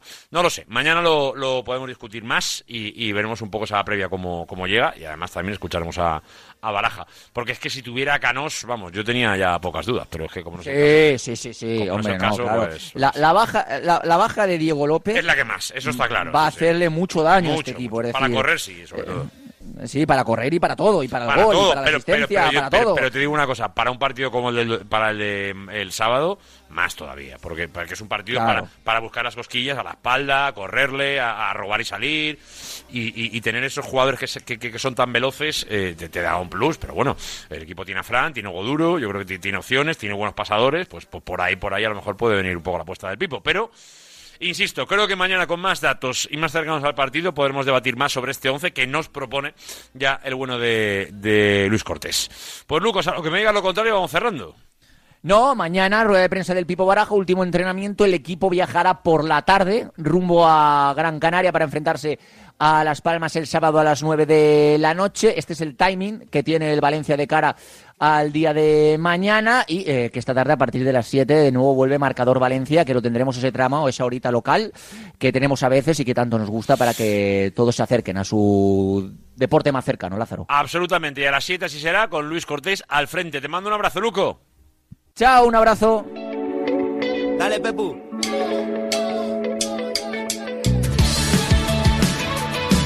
Venga, a ver si lo logramos. 23 minutos por delante ¿eh? para ponerle un poquito de opinión a todo esto que hemos hablado del Valencia Club de Fútbol, que al final, cuando parece que no hay nada, al final acabas haciendo casi un programa entero de radio del Valencia. Hola, Diego Picó, buenas. Oye, llama cuando quieras, ¿eh? Hola, muy buena. Eh, sí, la, la verdad es que tengo tertulianos que son amigos, ¿eh? porque, porque, porque al final me, me- me aceptáis casi todo. ¿O no, Nahuel Miranda, buenas? ¿Qué tal? Muy buenas. Y eso que Nahuel, y eso, y eso que el programa en el que trabaja Nahuel son escrupulosos con la hora, ¿eh? Te dicen a la hora que te llaman y te llaman clavado. No es mi caso, no es mi caso, no. Esa, esa es Nada, la... yo ya sabes dónde me he criado, Javi. Eh, eh, te llamamos en hora, pero no es excusa mía. tal cual, tal cual. Es la frase. eh, la- la- eh, las culpas para, para el jefe, ¿no? Eh, pa- para el que presenta. Eh, está Sí, con nosotros hoy sí, Pablo Leiva. Hola, Pablo. Hola, ¿qué tal? Muy buenas. Leiva, de verdad que yo intento ser puntual, te lo prometo, pero, pero je, je, van saliendo los programas, van saliendo los programas. Luego, luego el reloj se mete de por medio, Leiva. Claro, claro. Ah, no te preocupes, luego cuando si, si Rafa tiene alguna pega, eh, te- tú ya hablas con él y ya está. Sí, sí, le, le pasas el teléfono, ya me encargo yo, ya me encargo yo de justificarte, ¿eh? justificarte, por supuesto que sí. Venga, voy a seguir del hilo en el que estábamos ahora con Luis Cortés, ya que estábamos hablando de fútbol y tengo gente muy futbolera hoy aquí con, con nosotros, eh, porque es verdad que sin Canós, eh, que, que posiblemente va a llegar, pero yo creo que ya tenemos bastante claro que titular no va a ser. Veremos si puede en algunos minutos, pero no, no, no apunta a titular. Ya sin Diego López y en las circunstancias eh, habituales de la temporada del equipo, pues el viaje a Gran Canaria nos haría pensar que, bueno, pues el hipotético partido de saber guardarte un poquito y buscar un poco los espacios, correr, salir a la contra. No sé si esto, eh, el tipo de partido y las lesiones, os genera mucho cambio en el Valencia de, de Baraja, del 4-4-2 al que nos hemos acostumbrado. No sé si prevéis que para el sábado lo puede mantener en Gran Canaria, chicos. Os soy todo oído, futbolísticamente hablando, os quiero escuchar. Dale, Nahuel, dale, que tú... Que Venga, tú, eh, eh, Que aparte, pizarra. aparte que me ha pedido, aparte que me ha pedido que a y media le tengo que eh, despedir, así que es el primero. Venga, dale, Nau. Eh, a ver, a mí me cuesta ver el 11. Eh, me parece que Diego López es eh, posiblemente, si no jugador de la temporada, uno de los tres jugadores de la temporada en el Valencia. Y no tenerle a él creo que desordena mucho al, al equipo. Eh, no sé, eh, es que no he llegado a escuchar a, a Luco con el 11 que, que él prevé. Eh, ¿Para cuánto puede estar Peter Federico? Él mantiene el 4-4-2 con, con, con eh, Yarenchuk y con Hugo Duro arriba y obviamente con Javi Guerra en un lado, eh, como el otro día un poco, y Fran en el otro, claro. Sí, o incluso, mm, no sé si podría, por, intentar mantener un poco la esencia de- del equipo, probar con el doble lateral, que lo hemos visto, visto otras veces, con Jesús un poquito por delante de, de Gallá, eh, para intentar eh, no naturalizar mucho el equipo, porque creo que ese juego por bandas le viene muy bien y la alternativa de Javi Guerra echado al costado no, no me termina de gustar, sobre todo contra un Unión Deportivo de Las Palmas, que los laterales hacia adelante muy bien, eh, pero a mí sobre todo el caso de Sergi Cardona, parece un futbolista que en defensa deja bastante que desear, que a veces. La verdad es que es complicado escuchar a Nahuel. ¿eh? Vamos a ver si, si encuentra una buena ubicación y si no, no pasará nada, porque te- tendrá eh, sus labores que, que hacer. Eh, Leiva, ¿qué? Eh, eh, ¿qué- co- co- ¿Cómo te planteas ese partido del sábado con las opciones que tiene Baraja? Bueno, pues eh, yo estoy un poco en la línea de, Nahuel, sobre todo porque a mí la, posición de Javi Guerra por fuera mm, no, no me mata y creo que puedes incluso matar al, al futbolista, no, no matarlo a, largo plazo, pero sí que hacerle que la confianza siga sin, sin crecer y sin subir. Creo que la, opción de Jesús Vázquez por delante de Gaya te permite eh, meter a Javi Guerra en una especie de tribote en el centro del campo con el Guillamón Pepe, Luque es inamovible, más Javi Guerra como hombre libre y solo un delantero. Creo que sería la opción más coherente y más inteligente, aunque, aunque sea aunque, aunque sea quitar un delantero, pero creo que contra Las Palmas eh, yo salir con dos delanteros de inicio no lo veo, porque, porque creo que los dos centrales van bien para corregir ese tipo de situaciones, porque eh, creo que lo que tienes que hacer es intimidar por fuera, precisamente una de las cosas que decía eh, Nahuel de Siri Cardona. Yo, sí que creo que es mejor de lo que parece en defensa. De hecho, tenemos, tenemos preparada eh, una página de, de Cardona en Superdeporte para, para mañana, un poco porque, porque mm, bueno, eh, eh, uno de los mejores jugadores del Valencia, evidentemente, es Gaya, que es lateral izquierdo, y uno de los jugadores revelación de Las Palmas es el lateral izquierdo. Pero creo que depende mucho de quién vaya a jugar en el, en el lateral derecho de Las Palmas, en rol que va a tener Cardona. Yo creo que tienes que jugar con dos extremos o con un extremo y un lateral, como decía, como, como Jesús Vázquez, para por lo menos en las contras tratar de, de intimidar. Hemos visto que es un equipo eh, que no recibe muchos goles, un equipo que es sólido en defensa y yo creo que sobre todo se le hace daño cuando hay espacios. Cuando está resguardadito creo que es un equipo que, que sabe defenderse bastante bien y además cuando está resguardadito creo que es un equipo que, que a la contra te hace muchísimo daño, al contrario de lo que podíamos pensar a principio de temporada, me incluyo, porque viendo jugadores como Munir o Sandro o el propio Soricaba en ataque, yo no esperaba el rendimiento de, de este, de este equipo en la clasificación. Diego, al final, eh, yendo un poco a lo que podemos imaginar, eh, hay que tener en cuenta un poco eh, quién es el entrenador, lo que le gusta un poco mantener la idea y cuánto le puede afectar el rival, ¿no? Porque yo creo que ya lo del 4-4 os parece inamovible, pero yo estoy un poco en el tren de, de Leiva, o sea, creo que lo del sábado a lo mejor pide una modificación. Pero yo no sé si de sistema, ¿eh?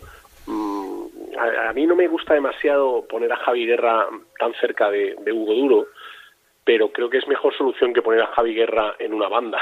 Sí. Entonces, eh, me, da, me da la sensación de que, de que puede ser así. Además, en un partido... muy Ahora corto- luego haré un matiz al respecto. ¿eh? Me parece que es, un- que es una cosa que tiene debate, pero no, no para este punto concreto. Sigue, perdona. pero, pero no, no, que me da la sensación de que es un partido en que vas a correr mucho detrás del balón, ¿no? Y para correr mucho detrás del balón a lo mejor ya no no, que me, no, me, no me cuadra demasiado. Pero bueno, me quedo con una frase que has dicho tú, yo creo que casi de forma inconsciente, eh, durante, durante la despedida de Luco, que has dicho, bueno, pero nos queda nos quedan eh, a Fran Pérez y Hugo Duro. Como diciendo, tenemos a Van Basten y a Maldini. No, hombre, Eh, no, por ver, velocidad, por velocidad para correr que al yo espacio. sé que son, que son muy buenos, que, que han demostrado que son muy buenos jugadores, pero bueno, uno estaba eh, cedido al Elche a, a principio de, o sea, a final de Ah, mercado. Cuando no quieres otro- entender, no entiendes, ¿eh, Diego? Sí, pero que sí, pero que lo que te digo es que, que demuestra un poco eh, la profundidad de plantilla, ¿no? De que bueno, que, que, que estás muy jodido, estás, estás muy tocado. Fastidiado. Estás muy tocado. Yo entiendo que el entrenador pues esté tocado porque porque se queda sin sin opciones y en cuanto hay una lesión, pues te quedas sin opciones, ¿no? Se te lesiona Diego López y además pues no sabemos lo que va a estar, pero pero bueno, la pinta no tiene de que mañana vaya vaya a entrenar con, con la cara partida, ¿no? Nunca mejor nunca mejor dicho. ¿no? Eh, y luego pues tienes al chaval que has traído nuevo que sí, pues para lo mejor para darle un rato, pues sí, pero para jugar un partido de inicio me da la sensación de que Baraja prefiere lo que hay. Entonces, mm, yo creo que la opción de, de que juegue mm, Jesús y, y Gaya mm, tiene muy, muy, muy, muy, o sea, muchas, muchas papeletas. muchas papeletas. Sí, verdad, verdad. Tiene opciones. Vamos a ver un poco la gestión. Yo te- tengo claro que si estuviese Thierry, a lo mejor lo veríamos también por el otro lado, pero o, o veríamos más la, la otra opción. Pero como no es el caso, pues, ¿Qué pues sabes lo que pasa? Que te pones a hacer el- los dibujos y claro, vas tachando Thierry, vale, pues Sí, entonces sí. aquí no puedo hacer doble lateral porque no tengo otro jugador. Eh, venga, voy a, voy a mirar por aquí. Vale, por aquí sí que me cabe porque están los dos sanos.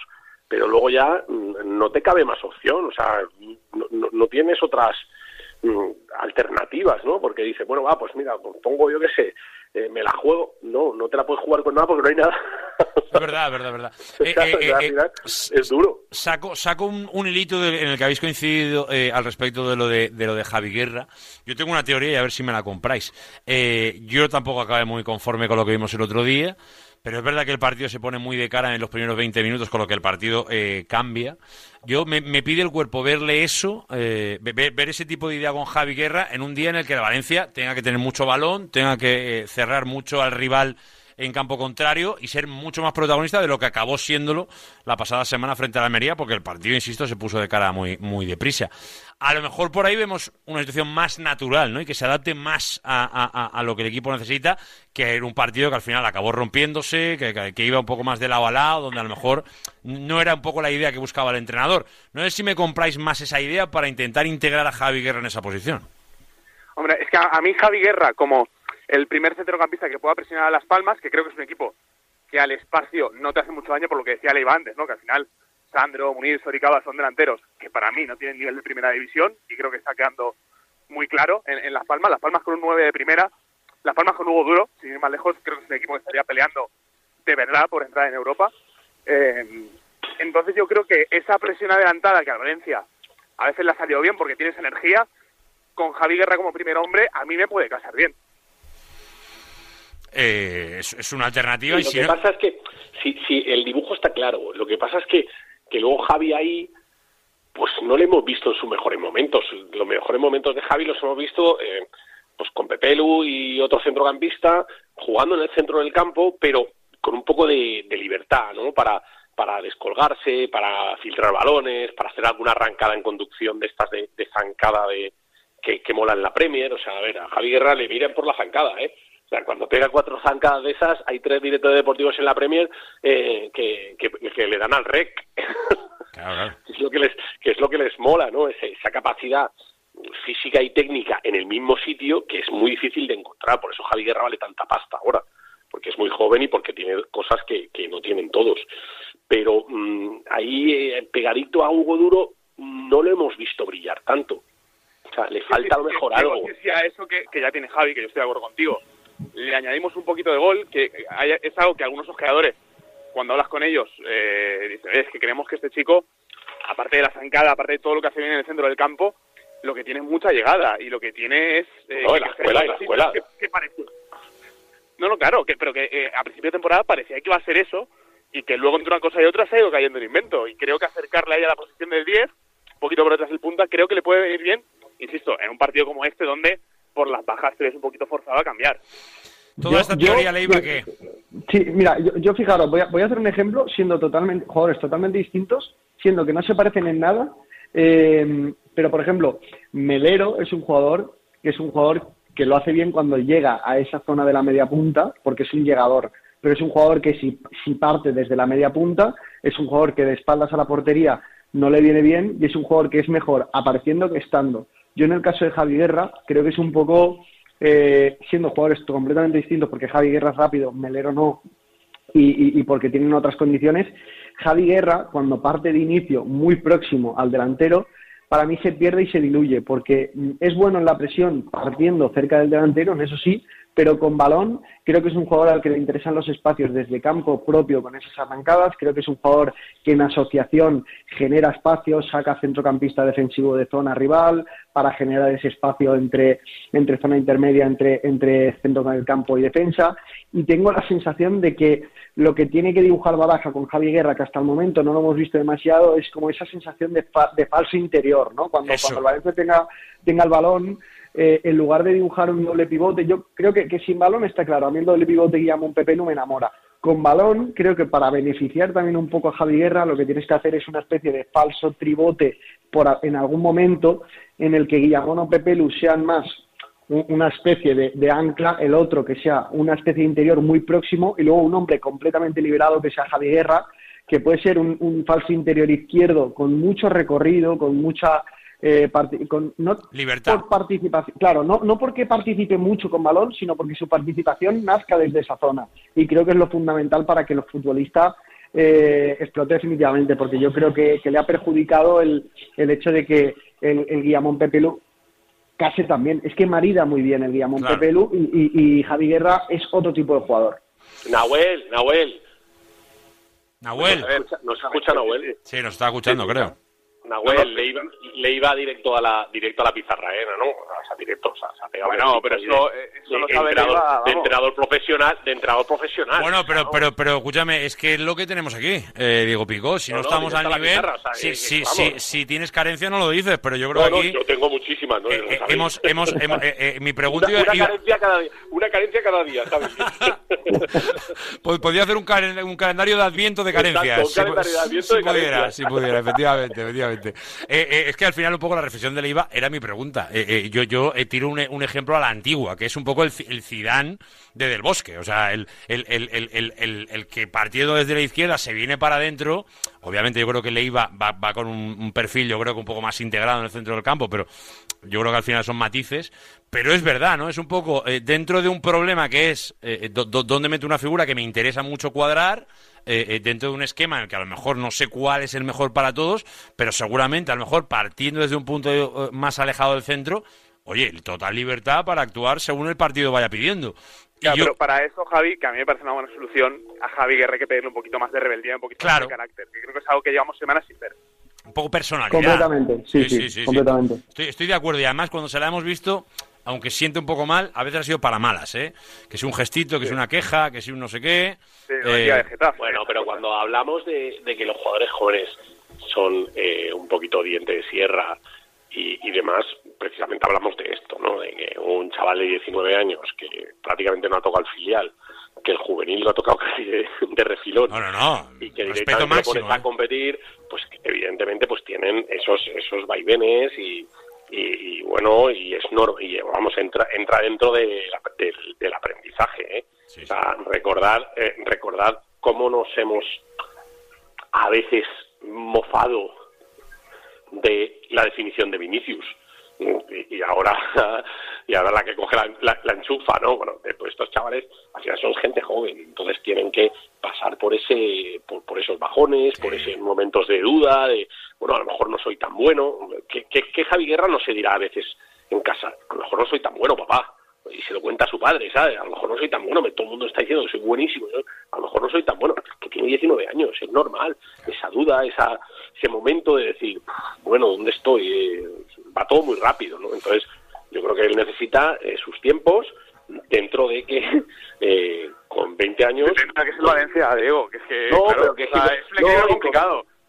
Yo, yo- Pero- yo de todas formas te, 20 te- digo 20 una años, reflexión este final de chico eso. va a tener 40 partidos en Primera División, ¿eh? Eh, un- la mejor reflexión Peter para Javi Guerra. Peter Federico en Primera División tiene 22 minutos.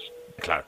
Eh, eh, claro, es que cambia mucho. La reflexión sobre Javi Guerra es que le entrena eh, eh, Baraja. Y estoy convencido de, de- de que le, le irá probando y le irá encontrando el camino. Yo en eso eh, tengo bastante confianza en el, en el entrenador. Así que a ver un poco qué pasa. Eh, para despedir, voy a hacer una misma pregunta a los tres. La primera eh, a Nau y así vamos cerrando ya. Eh, ha salido en la conversación, pero quiero escuchar tu opinión. Eh, ¿Es un rival directo la Unión Deportiva Las Palmas en la pelea europea o no? Yo es que no me creo a ninguno de los dos, ni al Valencia ni a la Unión Deportiva Las Palmas. Pero ¿Ah, sí? bueno, sí, o sea, evidentemente por la clasificación me parece que sí. ¿Cuál es Eh, el, si cuál, cuál es el- cuál es rival? en Europa, Para- no, pa- pa- eh, cuento con la séptima plaza. Eh. Yo, yo, yo eh, de los seis primeros los veo intocables. Eh, el Betis, entiendo, para ti. sí, para mí sí, para mí sí. Eh, pero bueno, todo esto puede cambiar mucho y ojo, si el Valencia quiere que cambie, pues hay partidos como el de Las Palmas donde tienes que dar un golpe encima de la mesa. Tal cual. Tuvo la oportunidad de hacerlo en el Metropolitano, no lo hizo. Eh, lo bueno es que te está dando la pelea por Europa revanchas esta temporada en ese sentido. Vamos a verlo. Desde luego ya mirar para abajo es una ridículo. Eh, el Valencia luego se quedará Sí. más, o, más o menos cerca de la séptima. Pero yo creo que ahora, como mínimo, es el reto al que hay que apuntarse. A ver un poco hasta dónde se llega. Now, eh, vas el primero. Te despido. Abrazo grande. Abrazo grande, chao, chao. Hasta ahora, Nahuel Miranda. Esta tarde, ya lo sabéis, a partir de las 4, la pizarra de Quintana. eh, por supuesto, ahí podéis escuchar al bueno de Nahuel. Eh, Leiva, eh, de tus rivales, eh, eh, entre ellos, ¿están Las Palmas para la séptima plaza o no? Pa, mira, eh, yo voy a ser un poco agonías, ¿eh? pero yo creo que Las Palmas están, están entre tus rivales para la octava plaza. Eh, y que se me entienda. Mm, yo ahora eh, soy de los que todavía baja el suflé, creo que el Valencia va séptimo y evidentemente quien diga que el Valencia está en la pelea por la séptima plaza o por la sexta, sus motivos tendrá. Eh, y, y- y te digo más, la clasificación le da la razón a toda esa gente y yo lo entiendo. Bajo mi punto de vista, creo que esta plantilla, cuando ha tenido la sensación de que ganar es una obligación, lo vimos el día de Copa contra el Celta, le genera una, una presión excesiva y creo que le sienta mal. Entonces, yo si fuera Baraja les diría, mira chicos, la octava plaza es, tenemos que pelear por, por la octava plaza. Si alguno se equivoca, es decir, si el Betis se equivoca, si la Real se equivoca, si alguno se cae, la séptima la vamos a tener. Pero no perdamos de vista Las Palmas, Getafe, ese ritmo que van a llevar de puntuación. Porque, porque tengo la, sens- estoy con Nahuel en una cosa. Creo que tanto Las Palmas como el Valencia al final no les va a llegar, porque va a haber un momento de la competición en el que el Betis sea más fiable, eh, porque ya ha atravesado su peor momento. La Real Sociedad en el momento en el que, ojalá para ellos no, pero si cae en Europa, en el momento en el que pueda caer en Europa, además de una eliminatoria muy complicada con el PSG, ojalá pase la Real Sociedad, pero si cae, eh, esas rotaciones en las que prácticamente juega el Sánchez, la Real Sociedad no la vamos a ver y, y es un equipo que va a ganar muchos puntos. Por lo tanto, yo creo que entre los siete primeros el Valencia, para mí, bajo mi punto de vista, no tiene, no tiene lugar de momento. Pero si alguno se equivoca, ojalá me la trague y finalmente sea, sea rival. Pero para mí los rivales ahora mismo son Las Palmas y Getafe, repito, por esa, por esa octava plaza. Y a partir de ahí, ojalá alguno de los de arriba falle. Veremos qué pasa. Ojalá, ojalá eh, veamos caer al resto. Yo creo que la competencia está con el Betis. Esa es mi, mi opinión. Obviamente favorito el Betis, pero a ver, a ver. No, no, no, solo el Valencia, habrá más equipos, ¿eh? Pero, pero que desde luego el que, al que hay que ver caer es a- al sevillano si el Valencia de verdad cree que tiene alguna opción de, de Europa. Veremos. Pablo, te mando un abrazo. Gracias. Un abrazo enorme. A Chao, Pablo Leiva. Eh, Diego, tú me lo cierras. Eh, Europa sí, no. ¿Y Las Palmas cerquita o, o muy lejos? Es que, ¿sabes sabe lo que pasa? Que como nosotros vemos un poco la evolución del equipo, eh, o, o la evolución de lo que hay, pues sí, es normal que pienses, bueno, al final el equipo se caerá. Pero mm, yo siempre voy a los, a los datos de los, y siempre suelo hacer como tendencias de los últimos cinco o seis partidos. Eh, en los últimos seis partidos de liga, el Valencia es el mejor equipo de la liga. Que más puntos ha sumado junto con el Real Madrid. ¿eh? Entonces, claro, mm, yo entiendo que un espectador externo que no sepa lo que hay diga, pero estos están locos o qué. O sea, eh, pues claro que, es candidato a la séptima plaza, joder, si de los últimos seis partidos ha ganado cinco. Si ha sumado más puntos que, que el Barça, que el Girona, que el Athletic Club, que la Real Sociedad, que el Betis, que todos esos, excepto el Madrid, el, el Valencia es el que más puntos ha sumado en los últimos seis partidos. Entonces, claro, ponernos, ponernos la, la careta y decir, no, sí, pero es que no sé qué, pero es que los chavales es que al final se caerán. Sí, sí, pero los últimos seis partidos, cinco victorias, 15 puntos. Eh, es complicado decir, es que no. Yo es que no, yo no me atrevo a decirle a los chavales, oye, no, renunciar a la séptima plaza, o oye, no, no, no estáis preparados. Eh, se han ganado que, que, que la gente se los crea. Entonces, bueno, vamos a darle bola, que, que, que, eh, que corra el champán, que llevamos, eh, que llevamos cinco años eh, desayunando avena, ¿sabes? O sea, Sí, que sí, corran champán, coño. Que, que hemos bajado al, al, al bar del hotel eh, eh, a desayunar y hay cava, pues vamos a ponernoslo. Hay, bu- hay buffet, vamos, vamos a cargar, ¿no? buffet, vamos a cargar, ponernos- claro que vamos sí. a ponernos el cava y salimos contentitos a la, salimos contentitos a la calle que llevamos con la avena y, y- y Sí, el- sí, sí. Llevamos a dieta y mucho canela, tiempo, mucho Con tiempo. la avena y la canela para darle sabor, eh, llevamos ya ahí ya muchos meses. Eso es verdad. Eh, un regalito que te dejo a ti solo, porque claro, aquí el personal se me ha ido tan rápido que, bueno, es culpa mía. Pero 2 y 34, antes de despedir a Diego Pico, eh, que hay un mensajito que te deja alguien que ya lleva un tiempo sin aparecer en la actualidad. Escucha. I bona pra, Javi Lázaro, Eh, passa? Paco president Paco? de València. A mi, a mi Baraja m'agrada, però tu, tu saps qui és el millor entrenador per, per València? A veure. el general Rinaldi. Hombre! Tu te'n recordes? I és el millor. Claro que sí. A veure si, si el podem fitxar. Ahí se i a Marcelinho. Carioca. Ale, parlem. Arceño Carioca, eh, no, bueno, hoy, en día aún tendría un sitio, creo, eh, por lo menos eh, eh, en, en el show aún tendría algo de sitio. Eh, la verdad es que hay imitadores que, que, que podrían suplantar personalidades y este a Paco Ross se la podría hacer, ¿eh, Pico? Pues ya te digo que sí lo podría hacer. Parecía él, ¿eh? Parecía él. Igual un poco más joven, ¿eh? Pero, pero parecía Sí, él, sí, parecía él. le faltan unos, unos años. Sí, unos sí, años. sí. Es, Ya- es ya- el Paco Ross del 2006, a lo mejor, o No, por ahí. y algún, y algún taco malsonante. Sí, pero bueno, se, la- se lo agradecemos. En, en- en su exposición, pero bueno, lo íbamos puliendo. ¿eh? Exacto, exacto. Ya el oyente el- llámalo. lo, lo pule, Pascual, lo pule solo y eso ya se lo agradecemos. Picante, te mando un abrazo, gracias. Un abrazo, hasta luego. Diego chicos. Picó con nosotros hoy, cerramos nuestro tiempo de opinión, cerramos el tiempo del Valencia.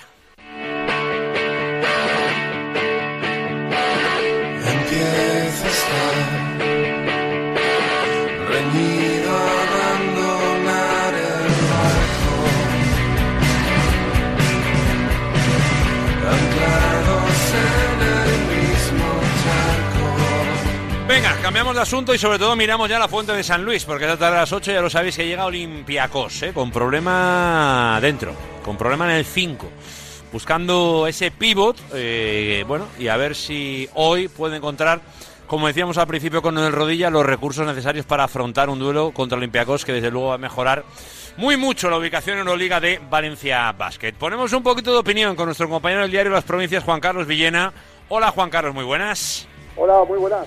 Eh, la, la- la verdad es que eh, han pasado tantas cosas últimamente que casi no sé por dónde empezar bien, ¿eh? te, te- te- te lo tengo que decir. Porque, porque lo del domingo en Barcelona eh, eh, tiene mil lecturas, pero desde luego hay un gran titular que creo que nos tiene que dejar un poco el equipo de, de la última semana, eh, Juan Carlos, que es que este equipo está vivo. O sea, si vas al Palau, si se te pone la cosa tan cuesta arriba, si al final en- entre arreones te vas quedando un poquito cerca, pero luego le metes un, parcial de esa índole al Barça, este equipo está vivo, Juan Carlos. La Copa está a la vuelta de la esquina. No podemos no pensar en que todo es posible. Sí, yo repito mucho en, en mis narraciones una frase que es el equipo que nunca se rinde. Sí, sí, es, bueno, pues eh, es un poco la simbología del, de otras eh, definiciones de, de- de equipos de- de básquet. Y es verdad, o sea, eh, Valencia suele ser un equipo que se agarra los partidos y el Palau Lázaro une- un lugar donde Valencia hace gestas. Y esto sí que sería lamentable porque en Madrid suelen ocurrir menos y en Barcelona muchas. Y estamos hablando de un rival de igual de igual de potente, ¿no? Me salen me salen me salen varias. Eh, hace dos años con Peñarroya eh, se gana en el Palau con el equipo de los rapaces. Vaya, vaya, vaya, que iba con mil bajas, me acuerdo de aquel Claro, día. claro, sí, y- sí, y sí, se sí. gana y se gana aquel partido y lo del domingo, bueno, no lo voy a no lo voy a eh, hacer un símil porque no es el mismo escenario, pero claro, vas al Palau sin cinco puros, o sea, vas al Palau con Oyeley y Pradilla pegándose contra Vesely, eh, Billy Hernán Gómez, es decir, es, es una cosa de loco si lo piensas Sí, sí. y, y ocurrió, y ocurrió y lo que te dice lo que tú has dicho, pues que es un equipo vivo para para la Copa, que la tenemos dentro de una semana y que posiblemente sea sin sin Davis y sin Touré, con lo cual, bueno, pues el equipo del domingo tiene que ser el equipo que vaya a Málaga por la, a por la gesta. Eh, eh, em, eh, te- has, has nombrado un, un nombre que posiblemente en todos esos tramos de opinión que hemos ido haciendo durante, durante el año ha salido muy poco, como es el de Pradilla. Yo creo que sería injusto, no, no- hablamos con él el martes en este programa y sería injusto no, no destacarlo hoy. Hay veces que, que- que la vida en general, y aquí hablamos de deporte, y el deporte hasta que no te iba un poco al límite a veces no sacamos lo mejor eh, de dentro. Eh, eh, le faltaba esa exigencia a Pradilla, eh, eh, es una cuestión circunstancial, la temporada a veces, pues oye, uno no se encuentra hasta que se encuentra, no, no- no sé qué lectura hacemos, pero, pero es verdad ver, que sacó su mejor versión. Es una mezcla de todo, pero sí que es cierto que demuestra eh, que lo que en verano Valencia Vázquez planificó de plantilla larga era una plantilla larga de verdad. porque muchas veces haces una plantilla larga, pero con nombres o jugadores y que luego no, no aportan no son jugadores de nivel, pero es que Valencia Basket, eh, cuando ha tenido a todo el mundo sano, es cierto que hay jugadores que han tenido menos minutos, menos minutaje, como el caso de Pradilla, pero que estamos hablando de jugadores de primer nivel, jugadores de selección, jugador internacional, jugador que ha ganado un Eurobasket, y que cuando ha visto esa oportunidad la ha cogido al vuelo. O sea, yo creo que esto es muy importante de recalcar. Hay jugadores que cuando llega este momento pues no están preparados y no y no dan ese ese punto, pero Pradilla lo ha visto claro. O sea, Pradilla ha visto el momento de tener más minutos con las bajas de sus compañeros, él no tiene la culpa evidentemente de que estén lesionados, eh, pero es oportunidad y no es casualidad que la haya cogido de una forma de una forma tremenda. Es que me salen tres partidos eh, hay uno mm, en, en, en, Fonteta hace poco que se le despide con gritos de MVP y en esta última semana Pradilla es fundamental en Berlín y Pradilla es eh, la clave en Barcelona. No es casualidad que, que, hayamos visto en los últimos 15 días pues tres de los mejores partidos de Pradilla, parece. Es posible, es posible y eso al final dice mucho, ¿no? Dice que además llega en el momento y en la hora adecuada, porque estamos en ese momento, Juan Carlos, por la Copa que nos queda una semana, ahora estaremos, pues, bueno, ya nerviosos por, por, por lo que iba a pasar un poco la semana que viene en Málaga. Y no sé si, si al final lo, lo que nos viene ahora con Olympiacos en primer lugar eh, molesta mucho poco regular o, o, o si, o si ver, puede haber despiste. Siendo sincero, el partido que molesta a todo el mundo que Ah, juega bueno, la Copa es el del fin de semana. El de Bilbao. ¿vale? Eh, de Bilbao. ¿Vale? Eh, no, creo que nos estamos entendiendo y que la gente no piensa, ah, mira, van a ir. No, no, no. Eh, hablo de que todo el mundo, evidentemente, quiere ganar la Copa. Todo el mundo que va a la Copa quiere ganar la Copa, sobre todo los equipos grandes. Entonces, esa noche tenemos un partidazo de Euroliga en el que nadie va a regular para la Copa, porque es absurdo. Eh, primero, y segundo, porque es un partido muy importante con un Valencia que está ahora mismo top 8 de, de Euroliga y además contra un rival que eh, siempre ha ganado aquí en Valencia. Eh, vamos, más alicientes no hay para que las Fonteta se reventan esta noche de público y veamos un partidazo y ojalá veamos al equipo al equipo ganar. Luego hablaremos de Miribilla. Pues Miribilla es un domingo por la mañana, es fuera de casa, es un pabellón complicado y es un partido que se disputa a cuatro días de debutar en la Copa. Bilbao no juega la Copa, con lo cual eh, ellos van a tener eh, eh, dos semanas de descanso, es su último partido y dos semanas de descanso, porque ni juegan la Copa y luego se para la competición por la ventana FIBA, y, y, Valencia sí juega la Copa, con lo cual ahí sí que va a haber un condicionante, no solo para Valencia, sino para los siete participantes que van a jugar el, el, el, fin, de, el fin de semana. Bueno, vamos a ver si le da al equipo para, para ganar en Bilbao después del desgaste de esta noche y pensando que el jueves hay otro partido donde si no hay milagro, ayer Mumbrú fue claro, no van a estar ni Davis ni, eh, ni Touré, no ha venido ningún fichaje interior, bueno, si es que lo que estoy hablando creo que es lógico. Sí. Eh, en Minivilla el domingo, Lázaro, eh, los pivos que quedan... A guardarlos. No, no a guardarlos, pero sí, eh, de algodones, o sea... A, a, a, desgastarlos lo mínimo, ¿no? Claro, sería una, un poco el resumen, sí. Una baja, una baja interior el domingo sería, sería tirar la copa. Te deja fuera, te, te lo iba a decir, claro, digo, digo porque, porque a un partido igual te da, suena un poco la... A dos ya sería el milagro, pero, pero que te tienes que ir a tres en, cinco, en cuatro días, y eso es... Cierto, es... es cierto que llevamos desde el 98 pegándonos un guantazo con la Copa del Rey. Sí, sí. Pero, pero también es cierto que Valencia, eh, lo que le exigimos a Valencia, creo que todos, eh, es que vaya a la Copa no pensando en un partido, sino en tres.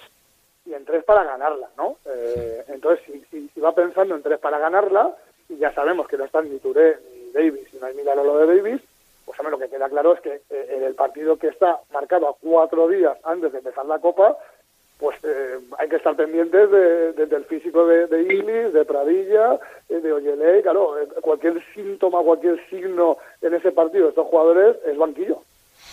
Vamos, es que yo lo tengo, yo lo tengo clarísimo. Es que eso va a estar en la mano de Mumbrú, que también, obviamente, sabe lo que se juega y entiendo que hará ese tipo de, de lecturas. Mira, ganar, ganar, en Barcelona, Lázaro, te da ese colchón. No, no, es, es que ganar en Barcelona te cambia claro. la vida. El otro día el lunes lo organizábamos numéricamente, solo viendo la clasificación.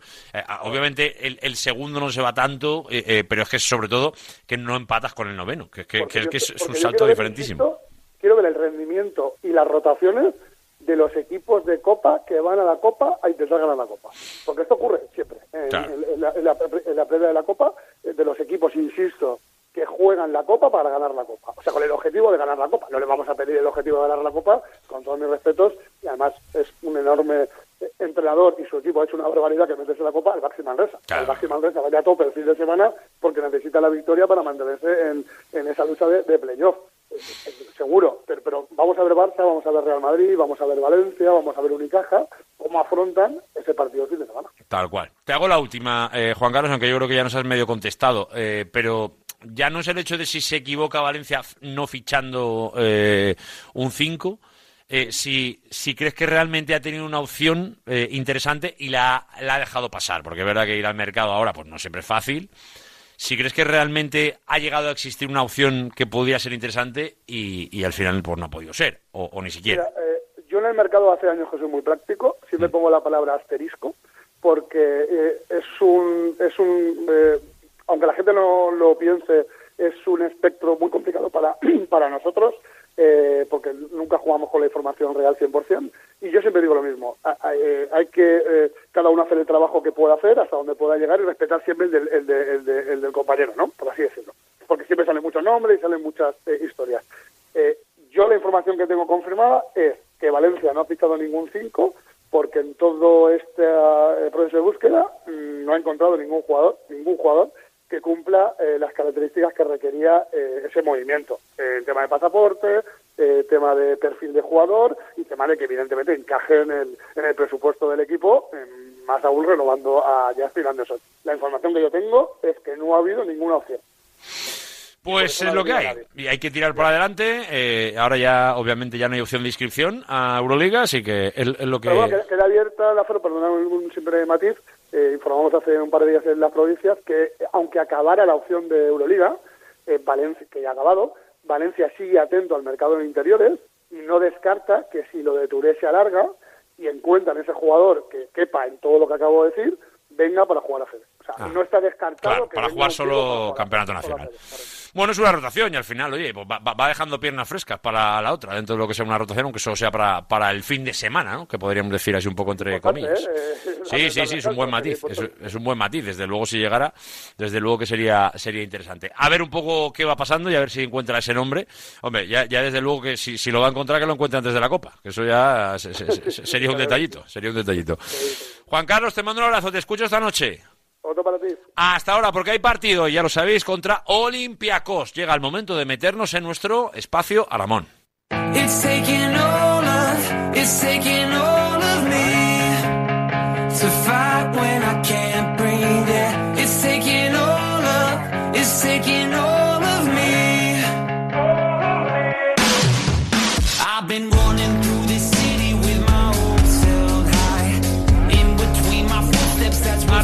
claro que sí, en nuestro espacio Aramón, ¿eh? como tal, ya sabéis que desde el principio del programa estamos de lleno ¿eh? con el sorteo de cada semana de esos dos forfés. Os, re- os repito la pregunta, ¿cuál es la estación Aramón en la que puedes descender 9 kilómetros seguidos? ¿Cuál es la estación de Aramón en la que puedes descender 9 kilómetros seguidos, sin parar? Opción 1, Formigal Panticosa. Opción 2, Jabalambre. Opción 3, Cerler. Así que tenéis que decirnos una de estas tres, ya lo sabéis que por escrito, vía WhatsApp 639-465-832. Como siempre, ya lo sabéis, dos forfés en juego para un ganador. Venga, vamos con más cuestiones que tienen que ver con este espacio Aramón con el que abrimos hoy. Y que, claro, estamos segunda semana de febrero. ¿Qué queremos? Queremos mucho carnaval, queremos mucha celebración y además pasarlo muy bien. Y si puede ser esquiando, pues mejor que mejor. Y lo vamos a analizar con la directora de comunicación del grupo Aramón, con María Garmendia, que ya nos está escuchando. Hola María, buenas. Hola, buenas. ¿Qué pasa, María? ¿Cómo estamos? ¿Cómo, cómo- cómo llegan los carnavales? Eh, Ya estamos ya con ganas un poquito de, de celebrar también. ¿eh? Es verdad que, que cuando llega un poquito este, este tiempo es buen momento para celebrar, ¿eh? Pues yo creo que se junta lo mejor este fin de semana, que son las nevadas que se prevén eh, tanto en el Pirineo, que empezarían esta tarde, como las que parece que entran el fin de semana en, en las estaciones de Teruel. Y que mejor que celebrarlo además co- con, el, carla- con el carnaval en todas las estaciones del Grupo Aramón. Desde luego que lo vamos a hacer. Eh, ahora, ahora luego lo, lo repasamos eh, un poco con la previsión, pero es muy importante lo que ya nos empieza a decir María. Estamos mirando al cielo todos eh, con mucha insistencia, porque es verdad que tenemos nieve, pero nos gustaría tener más, eh, y eso nunca va a estar de más, sobre todo para este momento tan importante del deporte de invierno. Pero es que es verdad, nos lo dice María, y, y vamos a insistir hasta el domingo mirando al cielo para ver si, si es verdad que se confirma que toda esa nieve que preveemos ya va a venir tanto a los Pirineos, en primer lugar, como también posteriormente a nuestras montañas, como es Valderinares y, Jabalambre. Eh, todo eso va a pasar en los próximos días, ya, se ve venir, o por lo menos son las previsiones que tenemos, ahora luego las ampliamos, pero eh, dentro de esas fechas que nos van a acompañar estos próximos, este próximo fin de semana, decimos, llega el carnaval, ¿cómo se celebra para aquellos que nos estén escuchando y digan, ostras, pero el carnaval se celebra en una pista de esquí? ¿Cómo se celebra o cómo lo va a celebrar el Grupo Aramón? ¿Cómo se lleva a cabo la celebración del carnaval, María? Así es, nosotros, como todos los años, y como bien nuestro claim dice que somos eh, expertos en diversión, llevamos el carnaval a todas las estaciones del Grupo Aramón y tendremos actividades en todas las estaciones. Os cuento un poquito qué vamos a hacer en cada una para que nuestros oyentes puedan decidir a cuál se animan a celebrar el, el carnaval.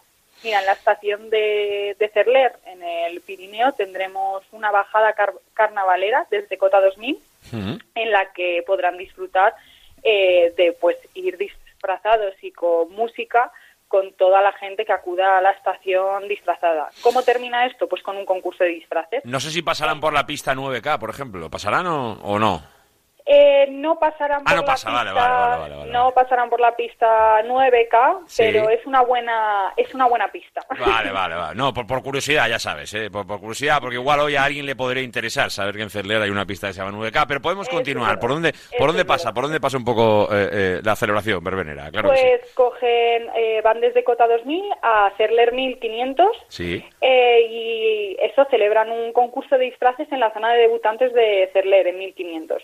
Ahí podrán eh, ganarán premios y además de eso por la tarde en nuestra presesquí de Cerler eh, de la mano de San Miguel tendremos un DJ invitado, una DJ invitada mejor dicho, y eh, varias activaciones, varios juegos con los que además podrán ganar premios, como pueden ser un fotomatón, eh, un balance o meter la mano en agua helada y eh, buscar tu premio. Ostras. Entonces vamos a tener durante todo el día en Cerler bastantes juegos y actividades eh, que animarán ese día de carnaval y que estarán desde eh, la hora de comer, desde las tres y media, hasta que acabe la tarde. hasta Eh, que el segundo tramo, digamos, ¿no? Hay gente ya que llega a la hora de comer y le gusta un poquito más el ir, el- el ir descansando, ¿no? Pues ahí en ese tramo, ¿no? Ya pues ya se puede un poco celebrar el, el carnaval en, en Cerler. Eh, Pero vamos, animamos a todos a ir disfrazados desde primera hora de Por la supuesto, mañana, ¿eh? que supuesto. seguro que nuestro fotógrafo de pistas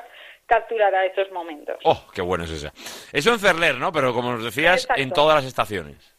En la estación de Formigal Panticosa, tanto en, Formigal, tanto en el sector de Formigal, en el Telesía Nayet, como en el sector de Panticosa, eh, estará nuestro fotógrafo capturando los mejores momentos y a los mejores disfrazados. ¿Qué pasará? Pues que entrarán en un concurso a través de redes sociales en los que podrán ganar múltiples premios y luego se hará una bajada carnavalera, igual que en, en la estación de Cerler, que bajarán hasta, hasta Sextas. Ah, muy buena, muy buena esa.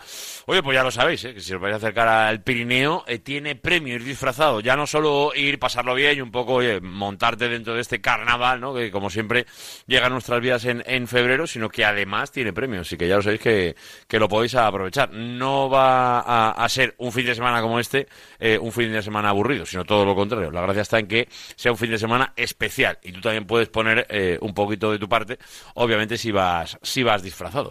Así que ya lo sabéis. Hombre, ya me imaginaba yo que en Formigal el carnaval se iba a celebrar, como Dios manda María, ¿eh? también te lo digo. ¿eh? Hombre, no va a ser, no va a ser menos. Ya sabes que aquí nos encanta, Claro.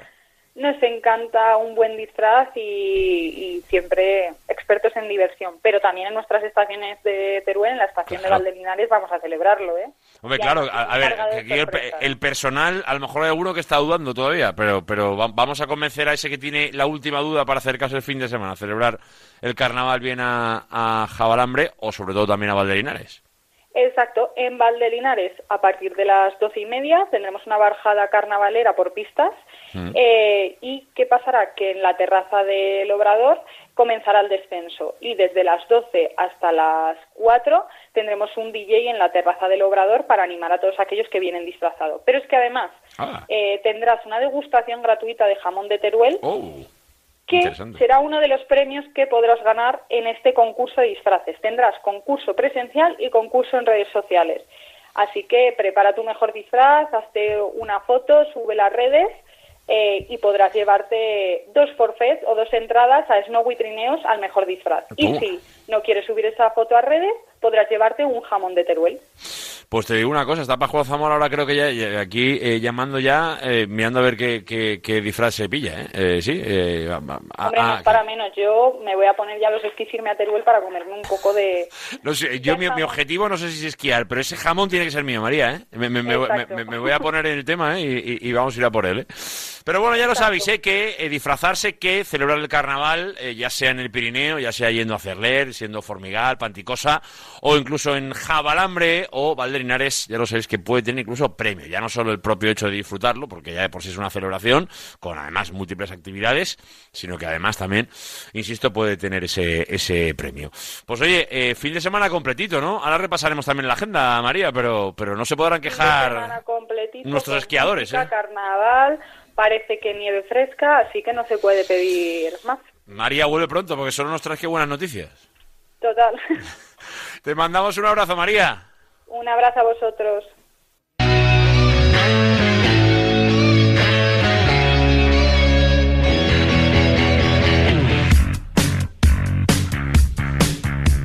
Yo creo que lo más importante del fin de semana. Ahora repasamos la agenda, sobre todo para los que os vais a acercar a las estaciones de esquí, ver un poquito qué ofertas, sobre todo, tiene para pasarlo bien, ¿eh? después de acabar esa jornada de esquí y, obviamente, de todo lo que tiene que ver con el carnaval. Pero es verdad que, hombre, seguimos más o menos preocupados por esa nieve que está a punto de llegar, o que está llegando, ¿eh? porque realmente es un poco lo que nos dicen los expertos. De momento, es verdad ¿eh? que miramos al fin de semana con esas nevadas que aparentemente van a llegar, sobre todo al Pirineo, y que esperemos nos vayan a dejar eh, unas condiciones algo mejor que las actuales, porque mirando de momento a Formigal, Panticosa, nos encontramos con cerca de 33 kilómetros esquiables. Es verdad que tenemos la confianza de que va a acabar la semana siendo por muchos más y de momento con cerca de medio metro ¿eh? de nieve dura primavera. Yo creo que poquito a poco tiene que ir llegando en mejores condiciones. Es verdad que en Cerler también están las mismas condiciones, cerca de medio metro de nieve. Hablamos de cerca de 45 centímetros con 30 y no, perdón, con 26 kilómetros esquiables. Así que este fin de semana va a ser determinante para la mejora de nuestro esquí en el Pirineo en las próximas semanas. También va a llegar la nieve y sobre todo el frío a Teruel, o en definitiva tanto a Jabalambre como a Valderinares, que de momento hablamos de algo en torno a eh, exactamente 11 kilómetros esquiables entre las dos estaciones, ¿eh? un poco bastante más en este caso en Valderinares, que rondamos ya los 8 kilómetros esquiables y a ver si es verdad este próximo fin de semana aumenta un poquito más. Eso sí, ¿eh? si vais a Valderinares hablamos de 60 centímetros de nieve dura primavera, un poquito menos, cerca de 30 en Jabalambre. Pero de momento ya lo sabéis que tenéis opciones para ir a esquiar y aunque es verdad todo apunta a que van a ser incluso mejores para el fin de semana. Yendo un poquito a la agenda y en lo que nos puede, lo que vais a poder encontrar, sobre todo si vais al Pirineo, en Cerler el próximo viernes, ¿eh? y a partir de ahí también el próximo sábado, fiesta San Miguel en Remascaró, vais a poder disfrutar siempre en sesión de apresquí desde las 5 de la tarde con una DJ invitada como es Andrea Valdá. Ya lo sabéis que San Miguel ofrecerá esas di- divertidas activaciones para poder participar durante prácticamente toda la tarde y, por qué no decirlo, también en el inicio de la noche. Además, ¿eh? si continuamos un poco por esa línea, también esa fiesta del próximo sábado, eh, San Miguel, que te acompaña hasta las 9 de la noche, el próximo domingo de 4 a 6 será DJ residente Iri X. También por su parte nos vamos hasta Formigal Panticosa, tanto el viernes como el sábado vais a tener siempre DJ eh, eh, esperándoos para disfrutar en Marchica, como es DJ Carlitos o DJ Barsi, que va a ser el próximo sábado. Y por supuesto siempre abiertos en The Clam y en Big Room, que ya lo sabéis que ahí no van a faltar, por ejemplo, fiesta Teque Teque el sábado próximo día 10. En definitiva, ya lo sabéis que hay muchas opciones, yo siempre digo lo mismo, os podéis meter en la web del Grupo Ramón para poder encontrar toda la agenda de lo que viene en el fin de semana, con siempre además la mejor música y las mejores opciones también para disfrutar, más allá de la mejor nieve que está y que vendrá, por supuesto, en este invierno donde la nieve se está haciendo un poquito esperar, pero ya os digo que de este fin de no pasa, así que a disfrutar una semana más con el grupo Aramón.